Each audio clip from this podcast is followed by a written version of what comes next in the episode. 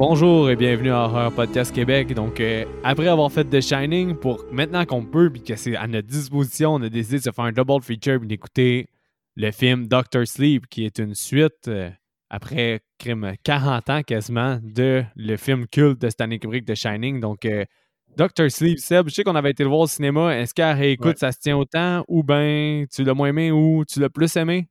Je pense qu'il a mûri, man.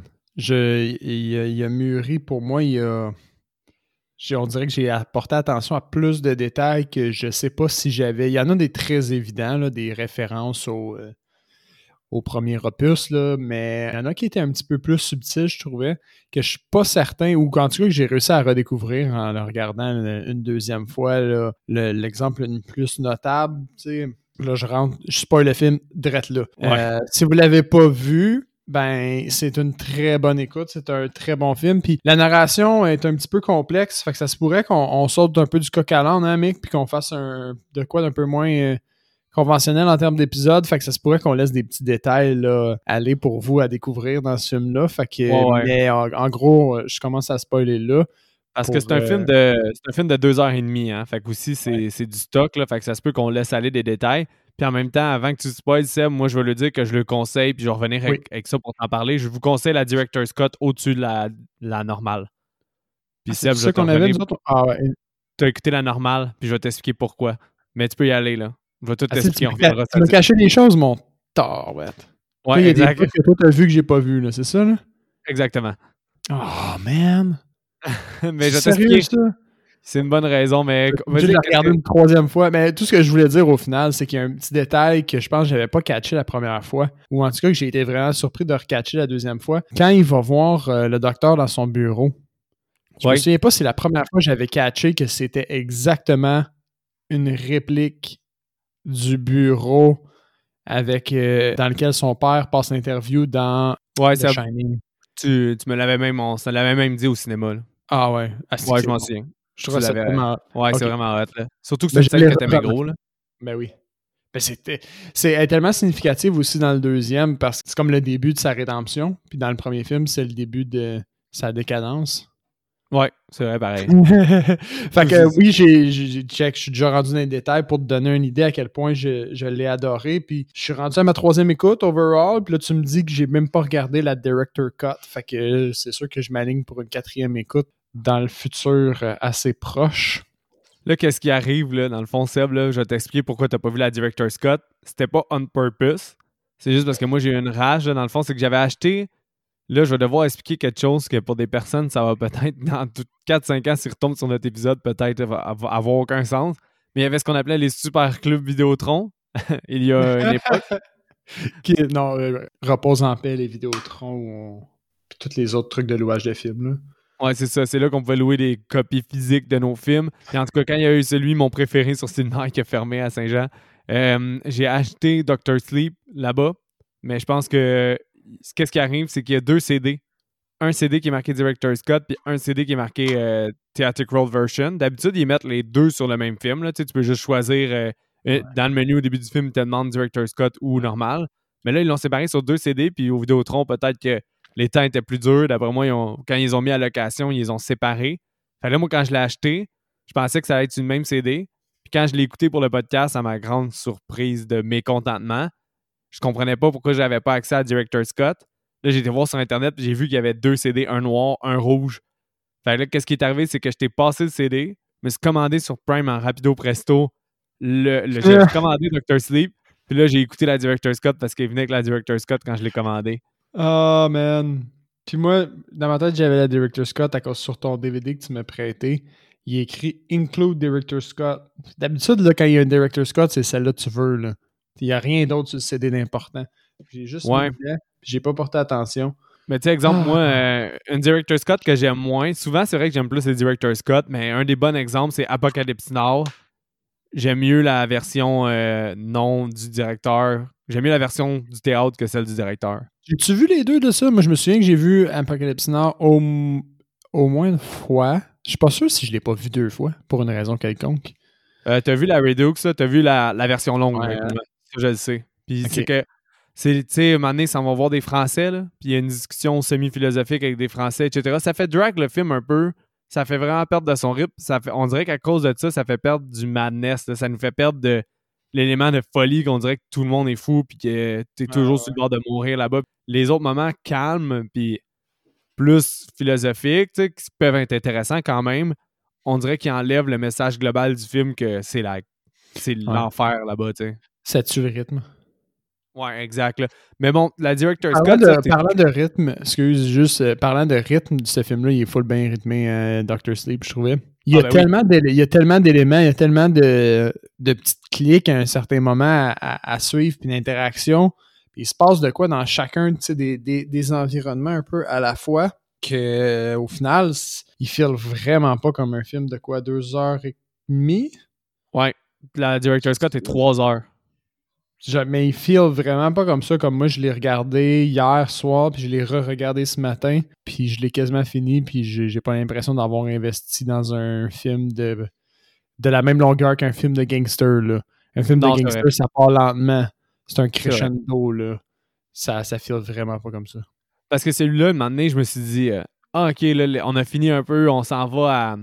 Il est rendu qu'il s'en va à ville pour se désintox. Il y mhm. avait déjà, je pense, 35 ou 45 minutes de passé. Je me suis dit, si, bah, que ce film-là, il passe vite. Right? Vraiment, là. Puis c'est un bon signe là, dans ce temps-là. Là. Tu t'emmerdes ben pas là, pour un 2h30, même la 3h, tu t'emmerdes pas. Là. Moi, je me suis zéro emmerdé dans ce film-là. Est-ce que j'ai hâte que tu me dévoiles qu'est-ce qui se passe dans les bouts que j'ai pas vus? Ouais, mais regarde, premièrement, on va, on va, euh, on va rendre crédit à Mike Flanagan, que déjà, on a assez rendu crédit, mais euh, chapeau encore une fois. là. C'était audacieux. Mike Ouais, Mike Flanagan, tu sais, il a déjà. C'est pas son meilleur film, parce que moi, personnellement, sa meilleure œuvre, je pense encore que c'est Hunting of Hill House, personnellement. Là, je sais pas pour toi. Euh, sur deux niveaux, je pense que oui. Je pense que je pourrais être d'accord avec toi. Euh, dans le sens où Hunting of Hill House, c'est un truc complet en soi, vachement, vachement intense, puis super complet avec plein de thèmes. C'est vrai. Par contre, lui, L'affaire, c'est qu'il vient me chercher un peu dans une corde au fond euh, sensible. Il vient me chercher au cœur. Fait que je pourrais être d'accord avec toi, mais je, pense pour moi, moi j'ai préféré regarder ça que Hunting of the House, juste parce qu'Hunting of the House, ça, ça fout vraiment plus la chienne. mais c'est à cause que ça aussi, il a fait un peu l'impossible. J'ai regardé des interviews. Ah ouais. Puis il a comme modifié la fin de Doctor Sleep pour que ça soit une nouvelle fin à The Shining pour plaire à Stephen King en même temps, puis à lui qui a toujours lu du Stephen King pour rester en même temps respectueux, ça lui permettait de faire un hommage au film. Fait tu sais, quand lui, il était à Overlook, tu sais, à la fin de, de, Shining, Overlook, il brûle. Ouais, c'est ça. à, la fin du, à la fin du livre, il est plus censé avoir d'hôtel à la fin de, de Shining, c'est ça? C'est ça. Puis, tu sais, aussi, Dick, il est pas censé mourir. Fait là, il a fait réapparaître Dick comme il était censé dans Doctor Sleep, mais en fantôme, comme s'il shinait en fantôme, ce qui est quand même cool. Bonne idée, quand même. Il a fait brûler le. On spoil, on dit déjà, mais il fait brûler le Overlook à la fin comme si c'était de Shining, mais c'est pas vraiment comme ça dans la fin de Doctor Sleep. Puis là, en plein temps, c'est drôle parce qu'il a l'air d'avoir. La première personne à qui il a envoyé le scénario quand il a été fini, c'est Stephen King pour avoir son approval parce qu'il a, a, un grand respect pour lui puis il lit depuis toujours. Mm-hmm. Stephen King a vraiment aimé. Puis après ça, il a demandé s'il n'y avait pas. Euh, parce qu'il a vu, euh, après avoir filmé, il a tellement aimé Abra, la petite fille qui a, qui a des talents extraordinaires de Shining. Il a tellement aimé Abra qu'il a demandé à Stephen King s'il n'y aurait pas un petit livre à, à pour qu'il puisse s'adapter en film pour faire une autre histoire d'Abra. Ah, t'es-tu sérieux? Ouais. on va peut-être avoir un genre de spin-off dans, le, dans le futur proche avec euh, le personnage et l'actrice de, de Abra, qui serait custom-made, là, genre. Ouais, mais c'est ça. Si, Stephen King fait un, livre, je pense que là, en ce moment, j'ai regardé les futurs projets de Mike Flanagan, puis il a l'air de faire Midnight Clubs comme une mini-série de deux épisodes. T'as Midnight Mass aussi, qui a l'air vraiment hot par rapport à la religion, puis ça a l'air gothique un peu, puis c'est comme quatre, quatre, épisodes, je pense, quelque chose comme ça. Fait qu'il est surtout dans une série, là, Mike Flanagan, mais il y a trois projets en cours là aussi, Rival, Revival, que ça, il n'y a vraiment pas beaucoup d'infos dessus, là.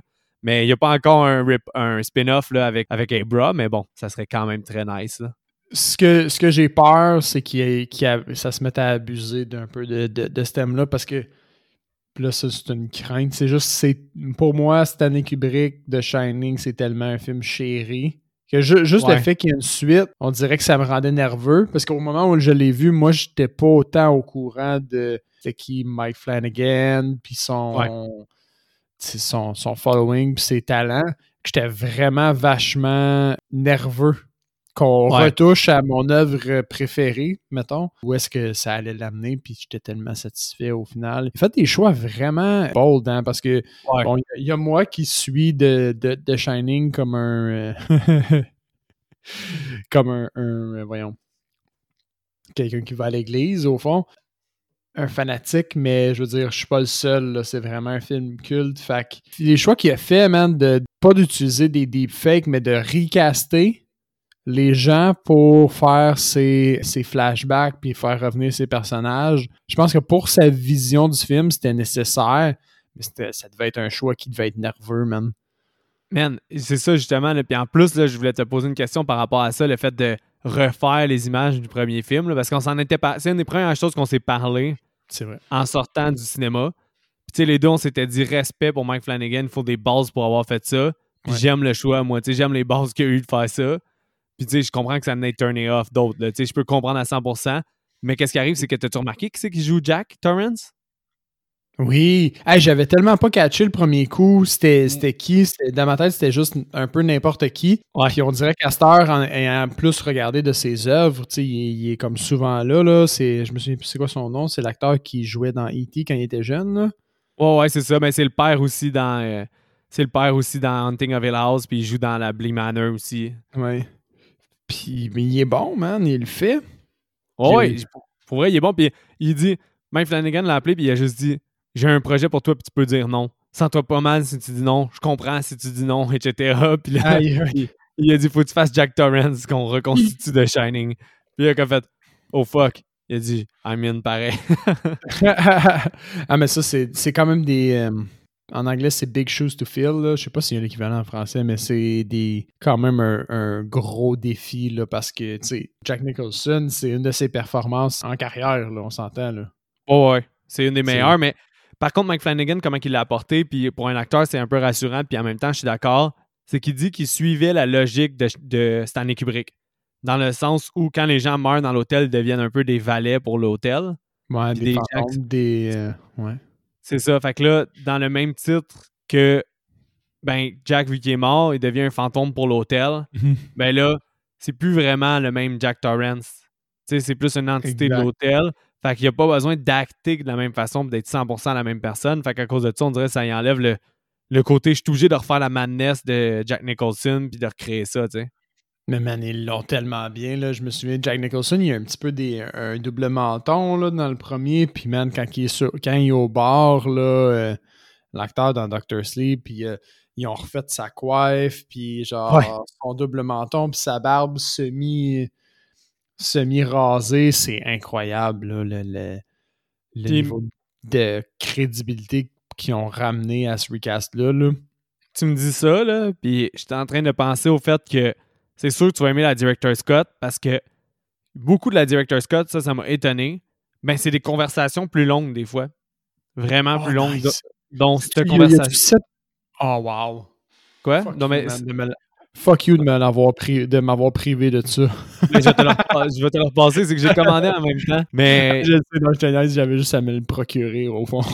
mais je, vais te le, je vais te le passer anyways. Ça vaut vraiment la peine parce que la conversation entre Jack et euh, Danny est vraiment plus grande.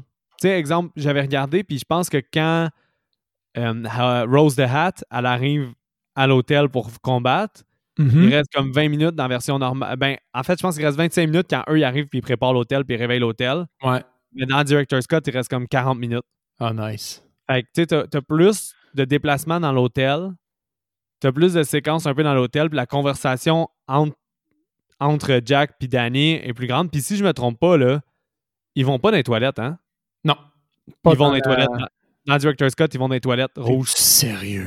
Ouais, puis il fait comme Grady, il lave. Parce que quand, quand, il, quand il dit tu vas-tu prendre ta médecine, puis il tape le verre, là. Ouais, ouais. Puis là, il dit Ah, excuse-moi, j'en ai spoil partout, euh, je vais aller vous nettoyer. Puis là, il nettoie comme Grady.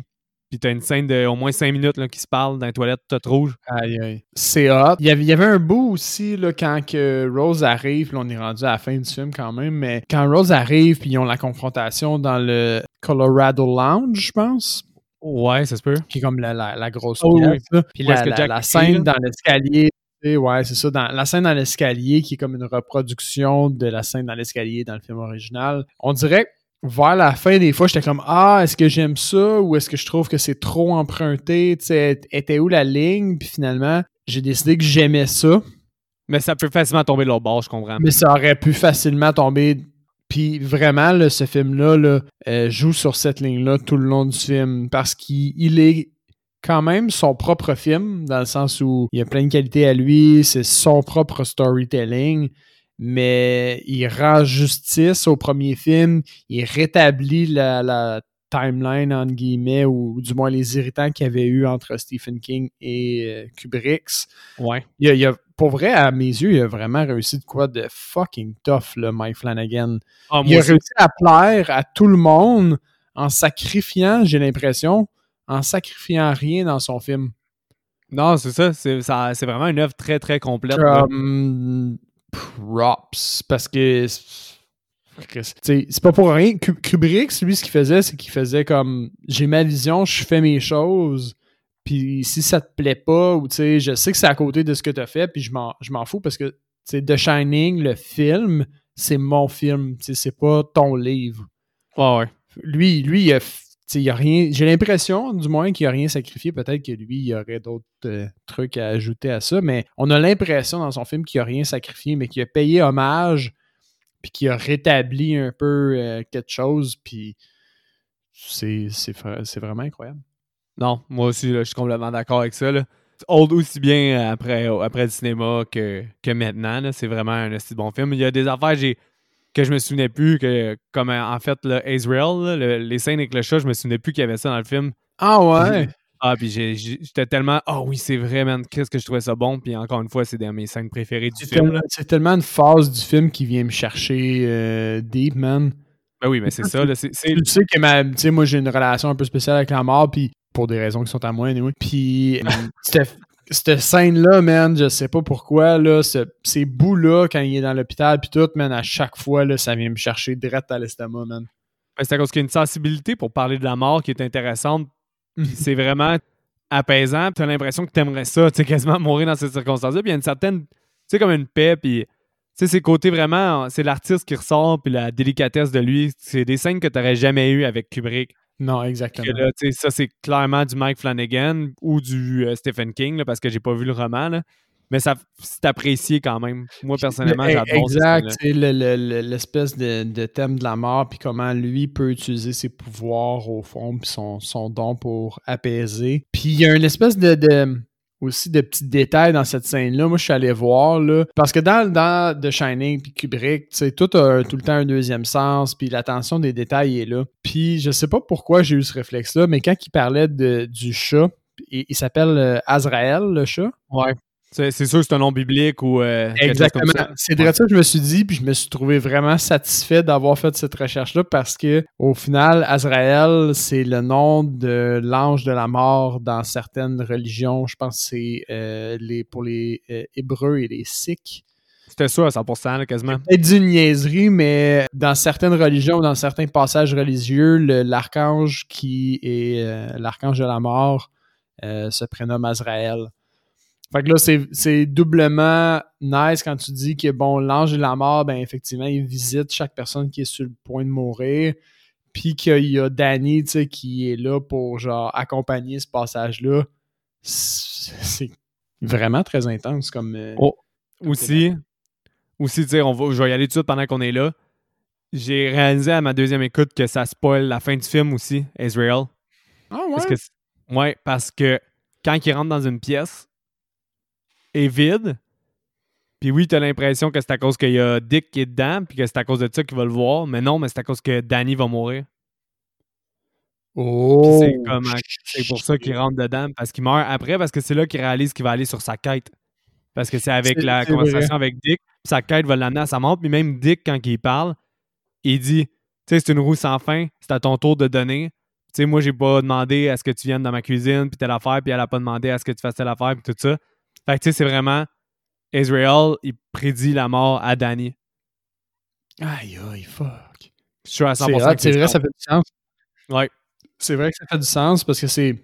Sur le premier niveau, on dirait vraiment juste que c'est comme un indicateur de, de fantôme, puis que le, le, le, show final, il est allé là parce qu'il y avait une présence, mais ça peut faire beaucoup de sens. Puis cette conversation-là est cool. La dernière conversation entre Dick, puis où il dit justement Hell, moi je suis mort, puis je sais, I'm still on the hook. Genre, je, travaille encore pour cette quête-là qui est la tienne au final.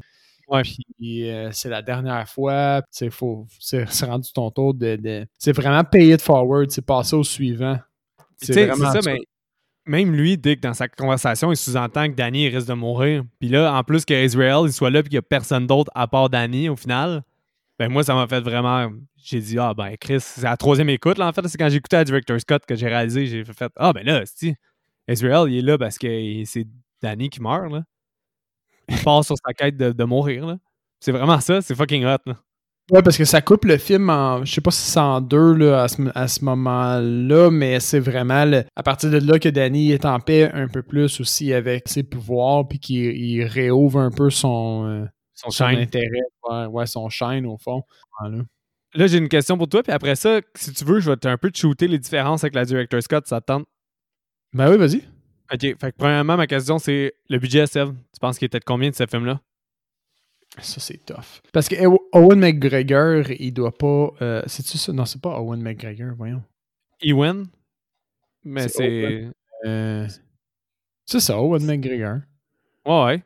Ok, excuse, euh, j'ai eu un fuck, on dirait que j'étais pas sûr que j'avais dit le bon nom.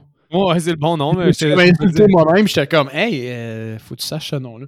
Ouais, Owen McGregor, il doit quand même pas être gratuit puisque c'est quand même un acteur accompli, là, on s'entend, là, Obi-Wan Kenobi, euh, Moulin Rouge, Star Wars, euh, Transporting. Ouais. Fait qu'à lui seul, il doit gober un bon, un bon million. J'avais comme un feeling de comme près d'une centaine de millions, un film de cette envergure-là qui prétend à autant euh, ouais, une centaine de millions. C'est 45 millions. Moi, tout, j'ai ah été surpris. Hein? C'est vraiment un bon budget pour tout ce qui a été fait dans ce film-là. Puis le visuel qui est incroyable. Puis le, casting qui est quand même, euh, quand même ben, solide. D'après moi, après Doctor Sleep, Rebecca Ferguson, elle sera plus donnée. Parce que Chris qui était bonne, Rebecca Ferguson, c'est Rose the ah Hat. Oui, ben oui.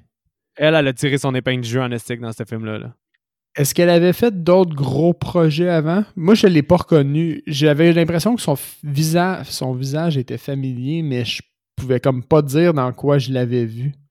Euh, Rogue Nation, Mission Impossible, Rogue Nation, c'est elle qui est la nouvelle conjointe de Tom Cruise un peu dans ce film-là. Puis elle réapparaît aussi dans le dernier là, qui est Fallout. OK. Non, je l'aurais jamais vu de bord. C'était surtout dans Mission Impossible, mais sinon, euh, moi, je l'avais pas vu dans d'autres gros, gros projets. Mais elle deliver tellement dans Rose the Hat que ça m'étonnerait pas que là, son, prix va augmenter aussi. C'est sûr. C'est sûr. Mais c'est ça. Mais tu sais, aussi, c'est des enfants. Tu vois les behind the scenes quand ils recréent l'Overlook. Mike Flanagan il se promène dans le tricycle comme s'il était Danny. Puis il dit mm-hmm. l'affaire qui était la plus dure, c'est que il construisait un set puis il le détruisait deux jours plus tard pour construire une autre pièce de l'hôtel. Fait que c'était vraiment très éphémère.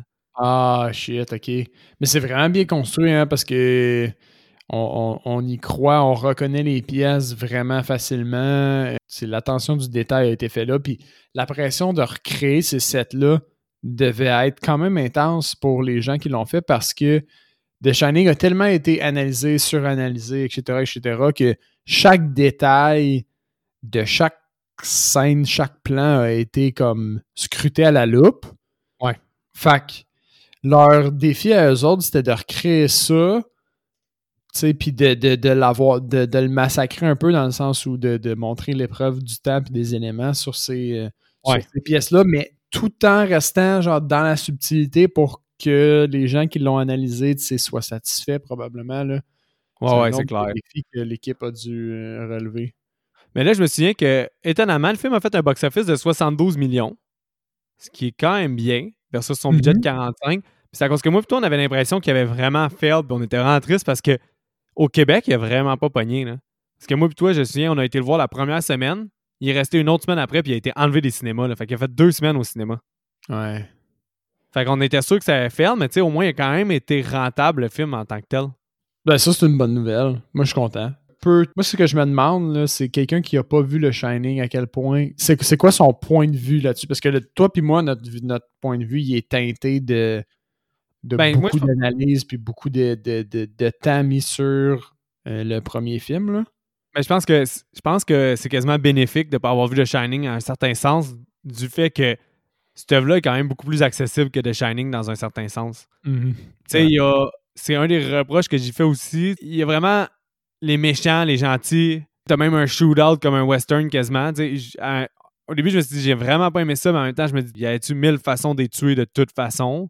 Ouais. Non. Mais il y a quand même un shootout, ça fait hollywoodien, là, les guns, puis on, on les embuscade en se tirant dessus, puis tu tues du monde de, de comme 500 ans avec euh, quelque chose de même. Correct, mais ça plaît quand même, euh, l'action, ça plaît au public, ça plaît euh, à beaucoup de monde. T'as as plus des confrontations, c'est vraiment plus le bien versus le mal. C'est- vraiment plus clair, là. C'est pas gris comme The Shining y est souvent, là. Ouais, ouais, non, ça, je suis d'accord. Mais par, par rapport à la Director's Cut, là, est divisé en six chapitres. Fait que t'as des chapitres qui t'apparaissent tout au long du film. Chapitre 1, c'est Ok, Old Ghost. c'est vrai. Moi, j'ai- pas ça. là. Il n'y a pas de coupe comme. mais T'as pas ça clairement, il y a des chapitres, mais je veux dire, c'est pas. Il n'y a pas comme des, des coupures qui disent chacun des, des chapitres. là, Non, c'est ça. Dans, dans Director's Cut, t'as vraiment chapitre 1, Old Ghost. Chapitre 2, je l'ai raté. Euh, chapitre 3, c'était Little, euh, Little Spy. Après ça, t'en as un, c'est Turn, virgule, Word. C'est chapitre 4, ça. Chapitre 5, c'est Paler Tricks. Puis chapitre 6, c'était What Was Forgotten, Forgotten Then. Puis t'as tout- toutes les affaires qui se passent. Puis ça se coupe naturellement. là. Ça, ça vient avec des thèmes vraiment dans le film. là. Ouais, mais, mais c'est vrai que le, le, le, le film, moi, c'est un élément que je voulais apporter, c'est que je trouvais qu'il était bien euh, divisé. Qu'il y a des Ouais. phases, là, clairement. Ouais. Fait que euh, je suis pas surpris de, de la coupure dans la Director's Cut. Sinon, je me, je me demandais, tu sais, la scène où est-ce que Danny il est sous, là, puis il est chez une fille qui a vomi, puis on dirait qu'elle est quasiment morte, finalement, là, Mhm. avec le bébé. Est-ce qu'il essaie d'enfermer la fille dans une boîte dans la version normale? Non. OK, parce que dans Director's Cut, Non. il fait ça. Il essaie de l'enfermer dans une boîte, puis là, Dick, il dit Arrête, man, tu peux pas. Puis il dit Memories are the real ghosts, you took them with you. Puis il dit Tu peux pas les mettre dans une boîte. Fait que là, il arrête de- d'essayer de la mettre dans une boîte parce qu'il voulait oublier ce souvenir-là. Non, non, non. Dans, dans le, la version originale ou la version euh, théâtrale, il fait juste comme essayer de prendre son argent dès qu'il dit commande. t'es pas obligé de voler son argent. Ouais. Tu laisse Mais- ça au moins, puis finalement, il fait juste la prendre, puis euh, il s'en va. Je te dirais que toutes les scènes avec Dick sont plus longues. T'as ça qui est plus long. T'as la scène où il est enfant puis il est sur le banc de parc qui est plus longue dans Director's Cut. La scène où est-ce qu'il le voit puis qu'Israel il rentre, Israel, il rentre est plus longue. T'as ça entre autres. T'as une ou deux scènes de plus aussi avec Abra puis sa mère. Abra qui fait ses pouvoirs un peu plus quand il est jeune. Sais, ça, t'as tout ça un peu plus dans Director's Cut. T'as des scènes qui sont ajoutées comme aussi quand tu vois le chapitre 3, Little Spy, tu vois juste comme le verre de Jack Daniel dans l'hôtel vide, dans le bar, dans la ballroom, des choses comme ça. Tu sais, des petits détails qui ont ajouté un peu plus. OK. Euh, aussi, t'as as le fait que tu vois plus aussi Rebecca Ferguson, tu vois plus son obsession envers la petite fille. OK, Tu sais à quel point c'est un peu. euh, c'est quelle déjà la, la sorcière, là, le, le conte de fées, dis-moi qui est la plus belle? Miroir, miroir, Euh, dis-moi qui est la plus belle. Neige, il me semble. J'ai vraiment vu comme un lien entre Blanche-Neige puis ce film-là. Du fait qu'elle, elle l'observe, puis elle voit comme la plus puissante qu'elle, elle voit la plus. Puis elle, elle dit souvent Je suis la plus belle, puis ah, tu es la plus belle, puis des choses comme ça, elle fait dire aux gens. Fait que je vois vraiment comme si c'était un peu un conte de fées en même temps, le film, puis qu'il essaie de, de faire des liens avec qui sont clairement là pour moi. Là. Puis dans la Director's Cut, tu vois un peu plus parce que aussi, elle- tu vois qu'il est vraiment en crise, puis là, un moment donné, elle dit on va la garder, man, puis on va la torturer. Tu sais, elle, elle veut garder la petite fille, puis elle veut faire comme une vache dans sa tête. Puis elle Ouais, dit. euh, C'est clairement une vache à lait, là. Ça, ça, dans le film original aussi, c'est euh, c'est clairement montré. Là, quand il demande, tu sais, qu'est-ce qu'on fait avec elle, elle est tellement puissante, si on l'ajoute-tu à notre euh, à notre nœud, au fond, là, à, ouais. à notre gang, puis elle est comme, yo, elle va, elle va nous overpower, toi puis moi, là, on pourra jamais, genre, garder le contrôle du nœud. Fait qu'il y a comme clairement des un jeu de pouvoir puis de la jalousie aussi parce qu'elle dit, tu sais, ah, elle m'a poussé elle m'a poussé en hors de sa tête comme si j'étais rien. Puis, tu sais, j'aurais, j'aurais juré que quelqu'un qui fait ça, c'est impossible. C'est parce qu'elle se voit, elle, comme étant vraiment comme un- la plus puissante. une, une puissance, exact. Mais dans, la version euh, Director Scott, tu sais, elle dit vraiment on va la garder, puis on va la torturer, puis on va la garder vivante. Fait que, tu sais, elle, son plan, c'est de la garder pendant des années vivante, de la torturer un peu, de prendre de son chaîne parce qu'elle est puissante. Mais ça, c'est dit, mais peut-être pas énoncé aussi euh, clairement, Je- par exemple. Je le savais pas, justement. Mais ouais, elle, elle- elle dit ça, qu'on va la garder. Puis elle dit qu'ils vont la garder puis faire le- faire durer le plaisir un petit peu. Ça, c'est un élément aussi qui revient dans son dans le speech de, de Dick avec, avec Danny. Il dit, tu sais, qu'est-ce qu'ils vont faire? C'est qu'ils vont, ils vont soit la tuer, soit la transformer, ou soit encore pire de tout, ils vont genre étirer le plaisir au fond. là. Fait qu'il il- Ouais, il ouais. lui remet exactement le même speech qu'elle, elle a donné au final, mais dans ses propres mots. Puis euh, ça, je pense, que c'est- ça, ça, c'est quelque chose que je trouvais cool. Puisque ils sont tous un peu psychiques puis connectés un peu tous euh, ensemble. On dirait Ouais. que sur, sur la, la- la finalité, là, quand tu prends un pas de recul, c'est un peu ça qui a justifié pour moi le, le fait, mettons, que la scène dans l'escalier est un peu copiée de, des événements réels du premier film. Ouais. Parce que Danny, probablement qu'il l'a vu de façon psychique au travers des yeux de sa mère. Puis là, elle, elle le voit un peu de façon psychique au travers des yeux de Danny. Fait que probablement que le fait qu'il soit dans l'hôtel, puis tout, on peut, ça, ça drive un peu ses actions à elle, puis elle s'en rend pas compte. Fait que ça, c'est à la première écoute, j'avais fait comme vraiment comme Ah ouais, c'est quand même proche tu sais, de l'autre film, ça manque un peu d'originalité. Je me suis dit qu'en l'analysant, j'ai trouvé que c'était justifié. Ou dans le sens où au final, c'est tous des pantins un peu de l'autre personne avec qui ils sont connectés, puis ils partagent certains éléments. Ouais, un peu ouais. comme là, le Dick, tu sais, qui vient, qui fait juste reformuler dans ses mots, au fond, exactement ce que la fille a dit qu'elle allait faire. Elle a dit Je veux pas la tourner, je veux pas la, euh, la manger, tu sais, je veux la torturer, puis faire durer le plaisir. Puis Dick, il lui dit exactement les mêmes choses. Il dit Il pourrait la tourner, il pourrait la, la tuer, ou il pourrait la torturer. Dans Ouais. ses propres mots. Non, c'est vrai. T'as raison là-dessus. C'est quand même intéressant. Mais en tout cas, il n'y a pas eu un bel d'autre différence hein, pour euh, la Director's Scott. Là. J'ai pas mal euh, fait le tour de qu'est-ce qu'il y avait de plus. Là, et puis il y a plusieurs conversations qui sont plus longues, comme je t'ai dit. Mais vu que. J'ai vu, j'ai lu un résumé au début aussi parce que après ça, j'ai été voir, je voulais essayer d'aller voir, puis j'ai pas vraiment vu de consensus sur Internet. Mais qu'est-ce qu'ils disent, c'est que si vous avez aimé l'univers de la theatrical version, tu sais que vous avez aimé ça, puis vous n'êtes pas emmerdé, puis vous avez trouvé ça cool, vous avez juste adoré l'extra de plus de la Director's Cut. Ce qui est le cas pour moi. Ce que je pense aussi. Ce que je pense aussi.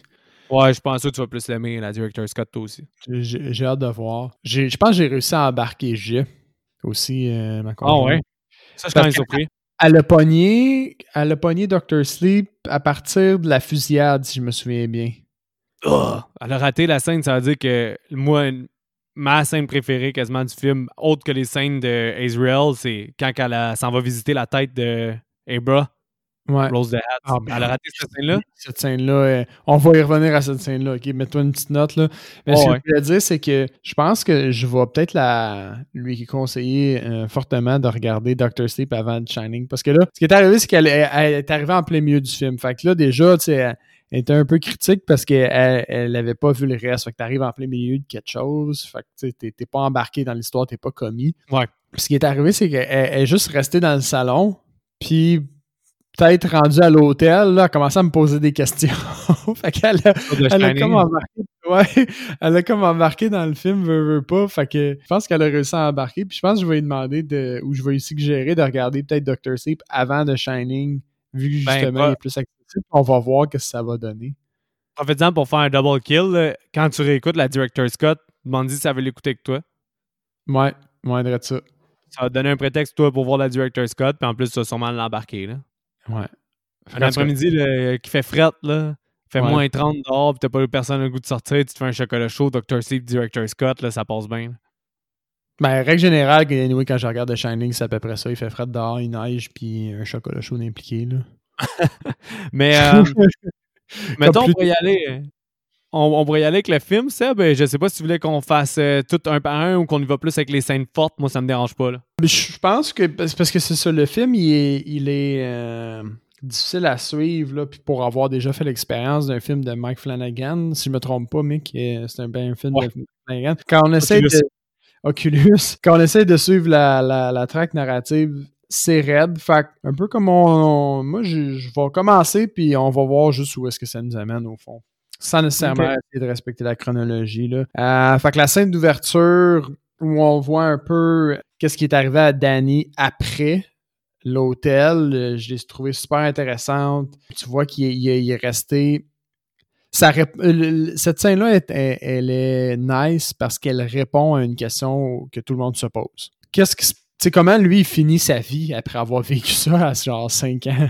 Ça continue à le hanter à le hanter. Puis ça, ça c'était la réponse évidente auquel personne probablement voulait adhérer. Genre, ben c'est sûr, ça continue de le hanter, tu sais, de façon réelle, dans son cas à lui, ou de façon figurée, tu sais. Euh, fait que le, la première scène, elle répond un petit peu à, à, cette question-là, puis un peu à comment est-ce que lui fait pour, au final, cope avec ça étant ben, qu'il y a le fantôme du, euh, de Dick Halloran qui vient lui donner des indices puis des mécanismes au fond pour se défendre. Fait que euh, ça répond aussi un peu à ce qui se passe euh, après la mort parce que Dick continue d'être là.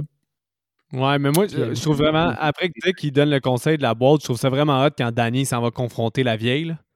Ouais. Je trouve que la scène est bien filmée. Là la scène est bien filmée, elle apporte l'attention vraiment vers le fantôme. C'est le fantôme qui est le centre de l'histoire dans cette scène-là.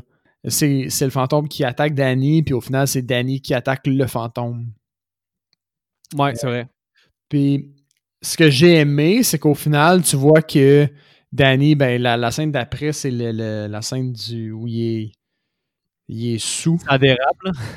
ça dérape. Puis tu vois qu'au final, il y a eu un éclair de, courage cette fois-là, mais que c'est pas nécessairement le cas dans sa vie en général. Puis que on, nous l'a montré comme un personnage fort, la scène d'avant, mais c'est pas vraiment le cas. Il, a, vraiment été brisé au fond par les événements qui lui sont arrivés. Là. Ça, moi, j'ai aimé ça. C'était quelque chose qui était vendu un petit peu déjà, je pense, dans, le, dans les bandes annonces. Là.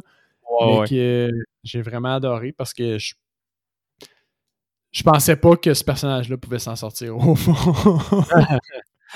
Mais tu sais, c'est les démons de son père qui l'ont suivi aussi. Exact. C'est au sens figuré puis au sens euh, littéral, littéral c'est à tous les sens en fait. Là. Exact. Parallèlement à ça, on voit aussi la scène où bon, il y a la, la télépathe qui chasse les, euh, les pédophiles, puis le, le, le, groupe de. Je sais pas comment. Ouais, le, groupe de Rose finissent par, au lieu de se dire qu'ils allaient la, manger, la tourner. Euh, fait qu'en faire faire qu'elle devient partie de leur clan parce qu'elle a des attributs spéciaux, elle, à, être un pusher qui appelle, fait qu'elle est capable de dire aux gens quoi faire puis leur suggérer. Euh. Ça, c'est un détail que je me souvenais plus et que j'aime vraiment pas dans le film. L'espèce de capsule euh, un peu futuristique qui conserve les, le shine, là, dans le fond. Là. Ah, le, le, canister qui appelle, là? Ouais, je, trouvais ça. Je sais qu'il fallait un moyen qui les garde, mais on dirait que j'aurais trouvé ça quasiment plus cool que ça soit juste un pot maçon. Puis, tu sais, ils l'enferment dans un pot maçon, puis on la, la fumée dans le pot maçon, puis elle reste vivante parce que c'est un tu sais. Au final, c'est des, euh, des gens à peu près rustiques, tu sais, puis c'est des nomades parce qu'ils se déplacent tout le temps, parce qu'ils chassent des gens. Puis là, tu as comme cet élément-là dans leur environnement qui est super technologique puis fait pour eux. Tu sais, ouais, c'est ça. Mais ça s'explique par le fait que, maintenant, ils disent qu'ils sont super riches, super connectés, puis ça fait des milliers d'années qu'ils sont là. Fait que ça se peut qu'ils aient pu développer une technologie comme ça. Mais je trouvais que ça fitait pas. Ça m'enlevait un peu du. Euh, justement, là, comme tu dis, là, un peu du, du move, puis du, du move, puis du groundage. Du groundage. Chris. groundage. Comment c'est groundé? Groundage. Non, mais tu sais comment ça un peu moins le, côté rustique de, de leur, euh, de leur groupe. Là. Exact, c'est ça. Fait ça, c'est un élément que j'ai moins aimé, mais tu sais, justement, ils conservent les chaînes des victimes qui ont tué, puis ils en donnent à la petite psychic, psychic pour la trans... Hey, j'ai de la misère, mes mots. la, petite psychic pour la transformer, en fait, dans leur groupe, là. Exactement. Puis là, bon, euh, elles, eux autres, leurs interactions, c'est plus justement là, sur eux. Ils vivent pour toujours, entre guillemets. Ce que j'ai aimé de cette interaction-là, c'est quand elle demande, c'est est-ce que je suis encore humain? Ouais, ouais, ça c'est bon. Puis elle dit ça fait-tu vraiment, ça a-tu vraiment de l'importance pour toi? Puis je me souviens plus de quel autre personnage, mais ça, ça revient après. Ah oui, c'est quand. Le vieux meurt. Il demande à Dick, puis il dit euh, Qu'est-ce qui se passe avec les, euh, les esprits qu'on met dans les boîtes, hein? Puis ah Dick, il, juste répond Ça a-tu vraiment d'importance pour toi? Fait Puis là, tu réalises que, ben, ben non, on s'en fout. Fait qu'on dirait que c'est le, réalisateur qui, qui, lance une piste vers, hey, il y a peut-être une explication pour ça, mais on s'en fout. Genre, embarque avec moi, on s'en va ailleurs. Ça, je trouvais ça nice comme euh, façon de l'apporter. Non, c'est vrai. Justement, le fait que le Danny, c'est un, un, alcoolique fini, puis finit par se rendre à, dans une ville où il y a une représentation miniature du, du centre-ville avec un train miniature. Ouais, ça lui rappelle un peu aussi le, le labyrinthe dans le non, Overlook. référence directe, là. Ouais, mais aussi, qu'est-ce que, qu'est-ce que je trouve cool, puis ça, c'est un du pouce sur l'univers de Stephen King. Je pense qu'on aime autant Stephen King ici, puis qu'on peut faire vraiment des liens parce que ça se passe souvent dans le Maine. Puis dans New ah, Hampshire. Tu sais, c'est toujours parce que lui, il vient du Maine, me semble, c'est ou du New Hampshire, un des deux, là, mais je sais qu'il vient vraiment proche de la maison, là, euh, Stephen King. Puis lui, il écrit où est-ce de où est-ce qu'il vient. Fait que souvent, là, ces histoires, là, comme Hit, euh, je me souviens que ça, le village fictif, il se passe dans le Maine, il me semble. T'as ça, ça se passe proche. Fait il y a toujours un feeling de comme je peux me rendre n'importe où est-ce qu'il raconte ses histoires en 4 ou 5 heures d'auto. Puis, puis c'est vrai que euh, je vais faire du pouce un peu là-dessus. Dans toutes les histoires de Lovecraft, là, c'est aussi c'est dans le coin de Boston, au Massachusetts, ces affaires-là. Fait qu'étant euh, la, la, base un peu euh, de la civilisation en Amérique, parce que c'est là que ça a commencé. Fait que c'est vrai que ces histoires-là d'horreur, on dirait que c'est des fois c'est portuaire du côté de Lovecraft aussi. Puis ça a vraiment une valeur ajoutée pour nous parce qu'on est capable de s'imaginer un peu le paysage, t'as raison. Ouais, puis c'est que c'est un paysage aussi. Tu sais, aux États-Unis, les États-Unis, c'est tellement vaste que, tu sais, au Texas, la neige, toutes ces affaires-là, ils s'en, ils s'en contrefoutent, là, tu sais, ça rentre pas dans leur mode de vie. Tu sais, dans ce que nous autres, les tempêtes de neige, le froid, l'hiver, les saisons qui changent, il y, a, tout ça dans ces romans et dans ces settings-là que nous, c'est vraiment tangible, même au Québec. Puis c'est aussi la proximité qui rend ça encore plus tangible. Fait que je pense que ça aide à l'immersion. Ah oui, vraiment. Je suis d'accord avec toi. Bref, lui, il arrive là, puis il rencontre un autre ancien alcoolique là, qui a l'air d'avoir un, don. On sait pas vraiment s'il y a un peu de shine dans lui, hein, le... Bon, ça pourrait quasiment être sous-entendu parce qu'il l'explique un moment donné, Danny, à, à Abra, qu'il y a du monde qui shine dans le sens où est-ce qu'ils ils savent que ça va pas bien pour le blonde, puis ils leur amènent des fleurs ou des choses comme ça, mais ils savent pas vraiment. C'est ça, fait que lui, il l'a avec les, les drifters. Ouais. Fait que euh, lui, lui, au fond, il, voit que Danny est pas bien, il décide de le prendre sous son aile un petit peu, puis de, le, de lui louer un appartement. Fait qu'il vouch un peu. Il, euh, il, devient son mentor. Il devient son mentor, puis il décide de l'amener aussi euh, aux alcooliques anonymes pour que lui devienne mieux, au fond, pour lui-même. Puis là, on a la scène aussi où ben, Danny décide de, Il interpelle le docteur pour lui dire ben, qu'il avait perdu sa montre. Puis il donne des. C'est comme une, rare fois où on dirait qu'il a décidé d'utiliser son pouvoir pour le bien. C'est un, premier pas vers son, euh, son acceptation puis son rétablissement. finalement, ben, ça y débloque sur une job parce que le docteur il décide de le rencontrer puis lui offrir une job avec les morts. Puis je me souviens que à ma première écoute, L'ambiance dans le film est vraiment travaillée pareil comme l'ambiance dans le film original. Fait que c'est tout le temps des, des beats, des, des, battements de cœur ou de la, de la musique stressante, mais il se passe comme vraiment jamais rien vraiment de, vrai de, jump scare. Niveau musique et travailler l'ambiance aussi, puis dans la mise en scène aussi, il fait souvent des fade-out comme dans, euh, dans, The Shining, parce que dans le film, il joue souvent avec les... Dès que tu vois une lumière, de véhicule est quasiment tout le temps contre euh, caméra. Là. Tu l'as en pleine face de la caméra, puis il utilise ça pour faire des fondus un peu que tu vois encore la lumière, puis ça, ça fait une transition sweet vers une autre scène. que dans The Shining, il y en a beaucoup. Là. Mm-hmm. Ah c'est vrai. Puis euh, je me souviens que mon feeling, c'était genre, mais t'es un malade, toi, tu vois les morts, tu parles aux morts, puis tu vas aller comme à l'étage de. C'est Gériarty? Voyons. Euh, c'est quoi gériatrique? Ouais, c'est dur à dire, je trouve. Anyway. Euh, c'est pas, euh, pas, notre épisode d'articulation en date. non, ouais, vraiment pas. On a de la difficulté. Fait que je, me, je trouvais que c'était une drôle de décision de sa part, mais il avait l'air serein, fait que je l'ai accepté. Euh, c'est là où il devient un peu plus le, vraiment la référence au, titre du film, le Doctor Sleep, dans le sens où il aide les gens. Ben là, on a déjà parlé, au fond, avec le, chat à passer euh, le stade de la mort. dans son ensemble, puis toutes les scènes dans l'hôpital sont, sont vraiment cool. Il, euh, à, à ton grand plaisir puis à mon grand plaisir, là, dans Director Scott, la deuxième conversation avec le monsieur est plus longue.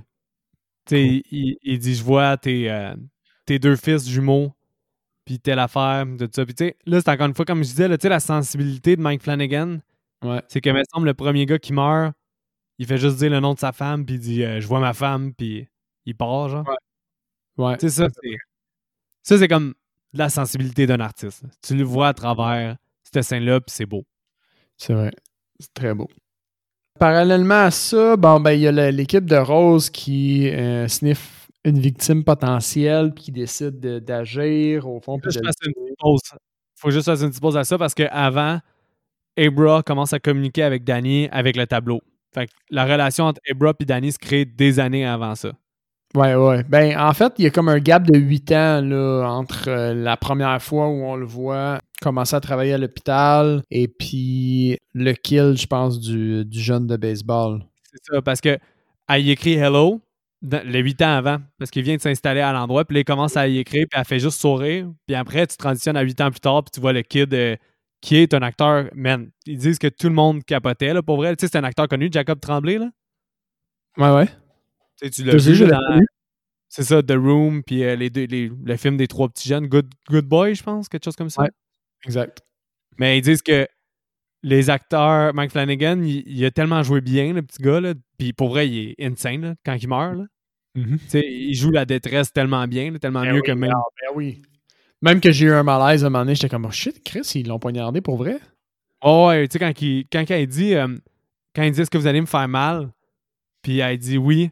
Puis là, il part, puis il dit comme non en pleurant, puis tout ça. tu sais, La détresse, man, il l'a mieux que. C'est la meilleure scène de détresse que j'ai vue.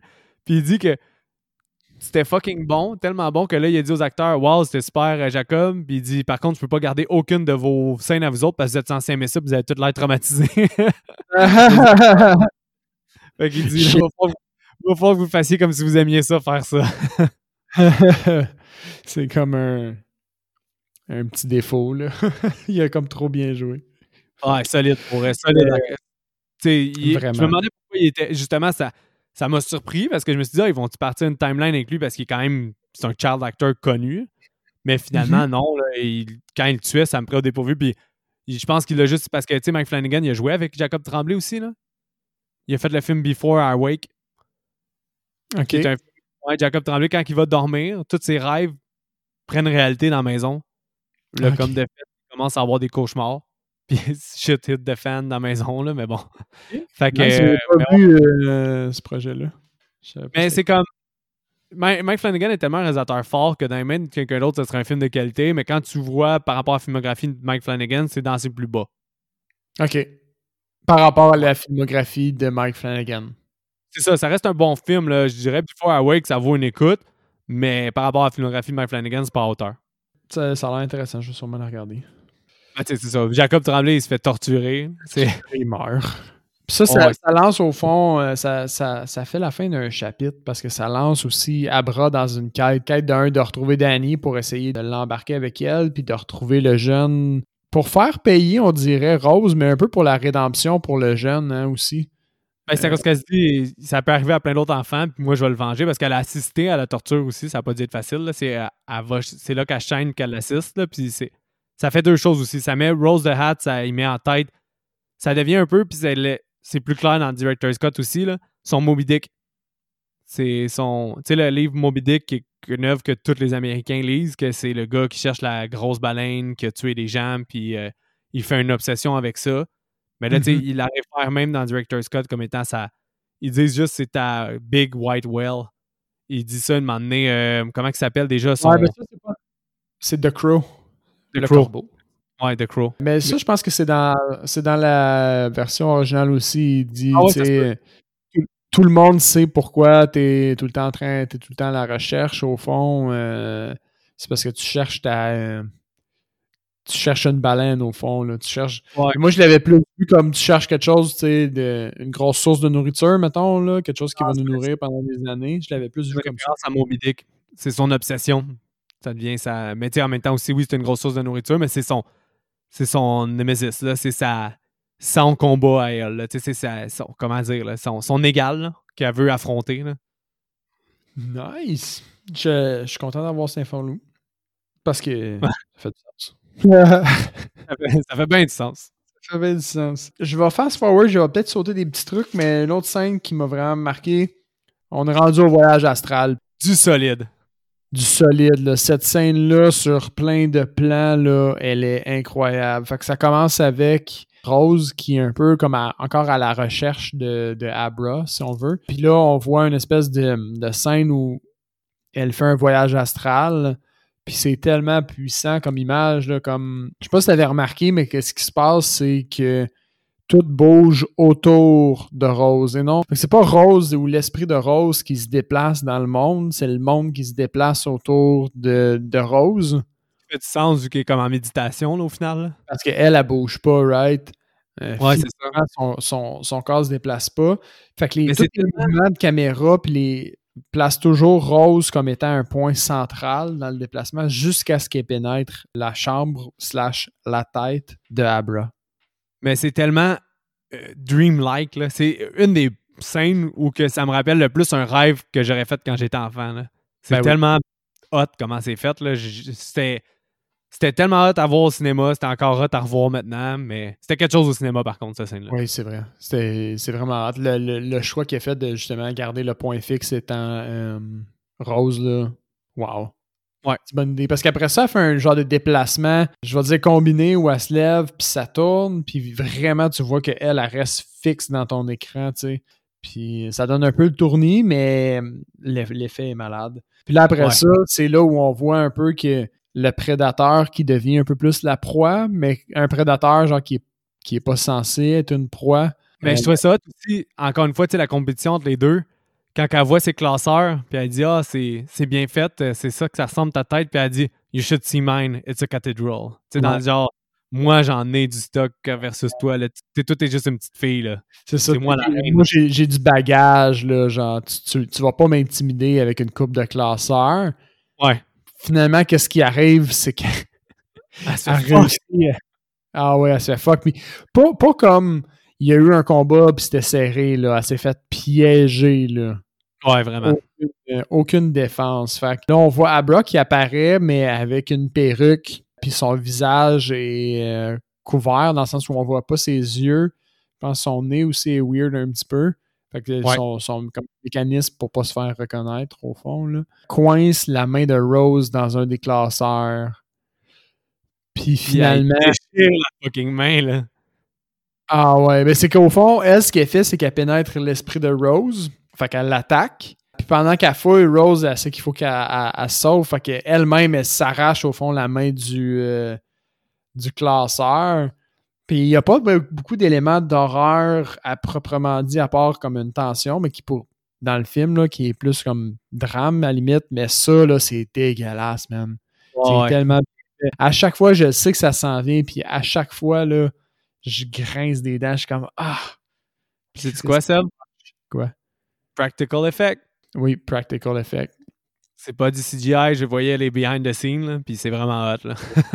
Ça paraît, là. Tu vois la fibre, genre en dessous de sa main, ou je sais pas trop, là, la fausse main, sûrement. C'est très, très, très, très, très intense. Très Mais intense. cette scène-là est euh, incroyable. là. Je pense que c'est malgré que c'est on est des fanboys de The Shining, c'est tellement là que je pense qu'on voit la différence à quel point ce film-là est une œuvre à part entière. Oui. C'est du fait que des scènes qui me marquent le plus, c'est celle-là, puis c'est une vision de Mike Flanagan. Puis aussi ben, la scène de la scène aussi avec euh, Azrael. Mhm. Tu sais, On, les, on les aime fucking gros, puis ça, c'est encore une autre vision Mike Flanagan ou Stephen King. Fait que tu sais, même les scènes de fanboy de The Shining ils sont crissement bien réussis, mais ceux qui réussissent à sortir du lot, c'est même pas en allant chercher les fanboys. Fait que c'est quand même exceptionnel. Right. C'est amplement raison. Là, il, il arrive de quoi de vraiment spécial au fond, c'est qu'à chaque fois, à partir de cette scène-là, je tombe dans l'une, puis j'arrête de prendre des notes. Fait que j'ai- plus de notes pour le restant du film parce que je, je suis focus. tout- Ouais? Je retombe tout le temps dans le film à ce moment-là. Ah, ben, j'ai comme plus de notes, man. tu peux nous guider de bord un peu si ça te tente, là? Dans le sens où je, je sais pas où est-ce qu'on s'en va, mais c'était juste pour montrer L'efficacité de cette scène-là. là. l'efficacité de cette scène-là puis l'efficacité du film parce que les, les- les deux fois, j'embarque dans le film puis on dirait que j'ai comme plus le goût de prendre des notes.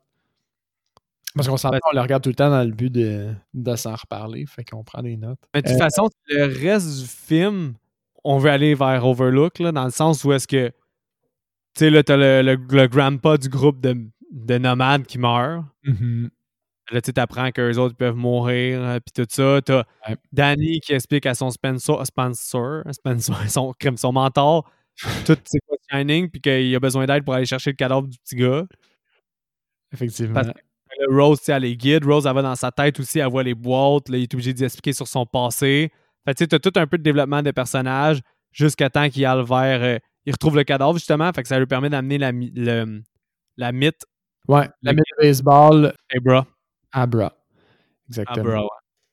en tout cas, qu'est-ce qui va faire aussi? C'est juste que. Un moment donné, je sais que Abra, elle voit Rose de Hat. Ah non, c'est pas tout de suite. Faut que je commence à. Ok, je, je m'en allais trop loin, là. Mais ouais, à, à cause qu'ils vont, ils vont porter la mythe au à, Abra, Abra, peu importe comment on le prononce, elle, elle peut localiser où est-ce que le gros y est, là. Je me souviens plus de son nom, là. Un, un du crew, là. Quelque chose de Barry the Chunk. Ouais, c'est vrai ça.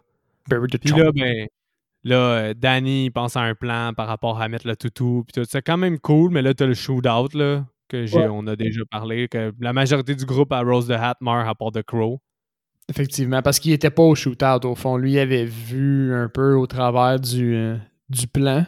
Puis il avait Ouais. de juste aller à la maison de Abra, où Abra est toujours. Dans le shoot, le shootout est nice, je trouvais. C'est Ouais, il une est bien fait. scène. Euh, ça décolle un petit peu de, du restant de l'ambiance, quoique t'es servi avec une belle surprise. Là. Le, le- le dernier kill de cette scène-là, euh, il te laisse un peu... euh, comme, comment dire, euh, ben, surpris au fond, là.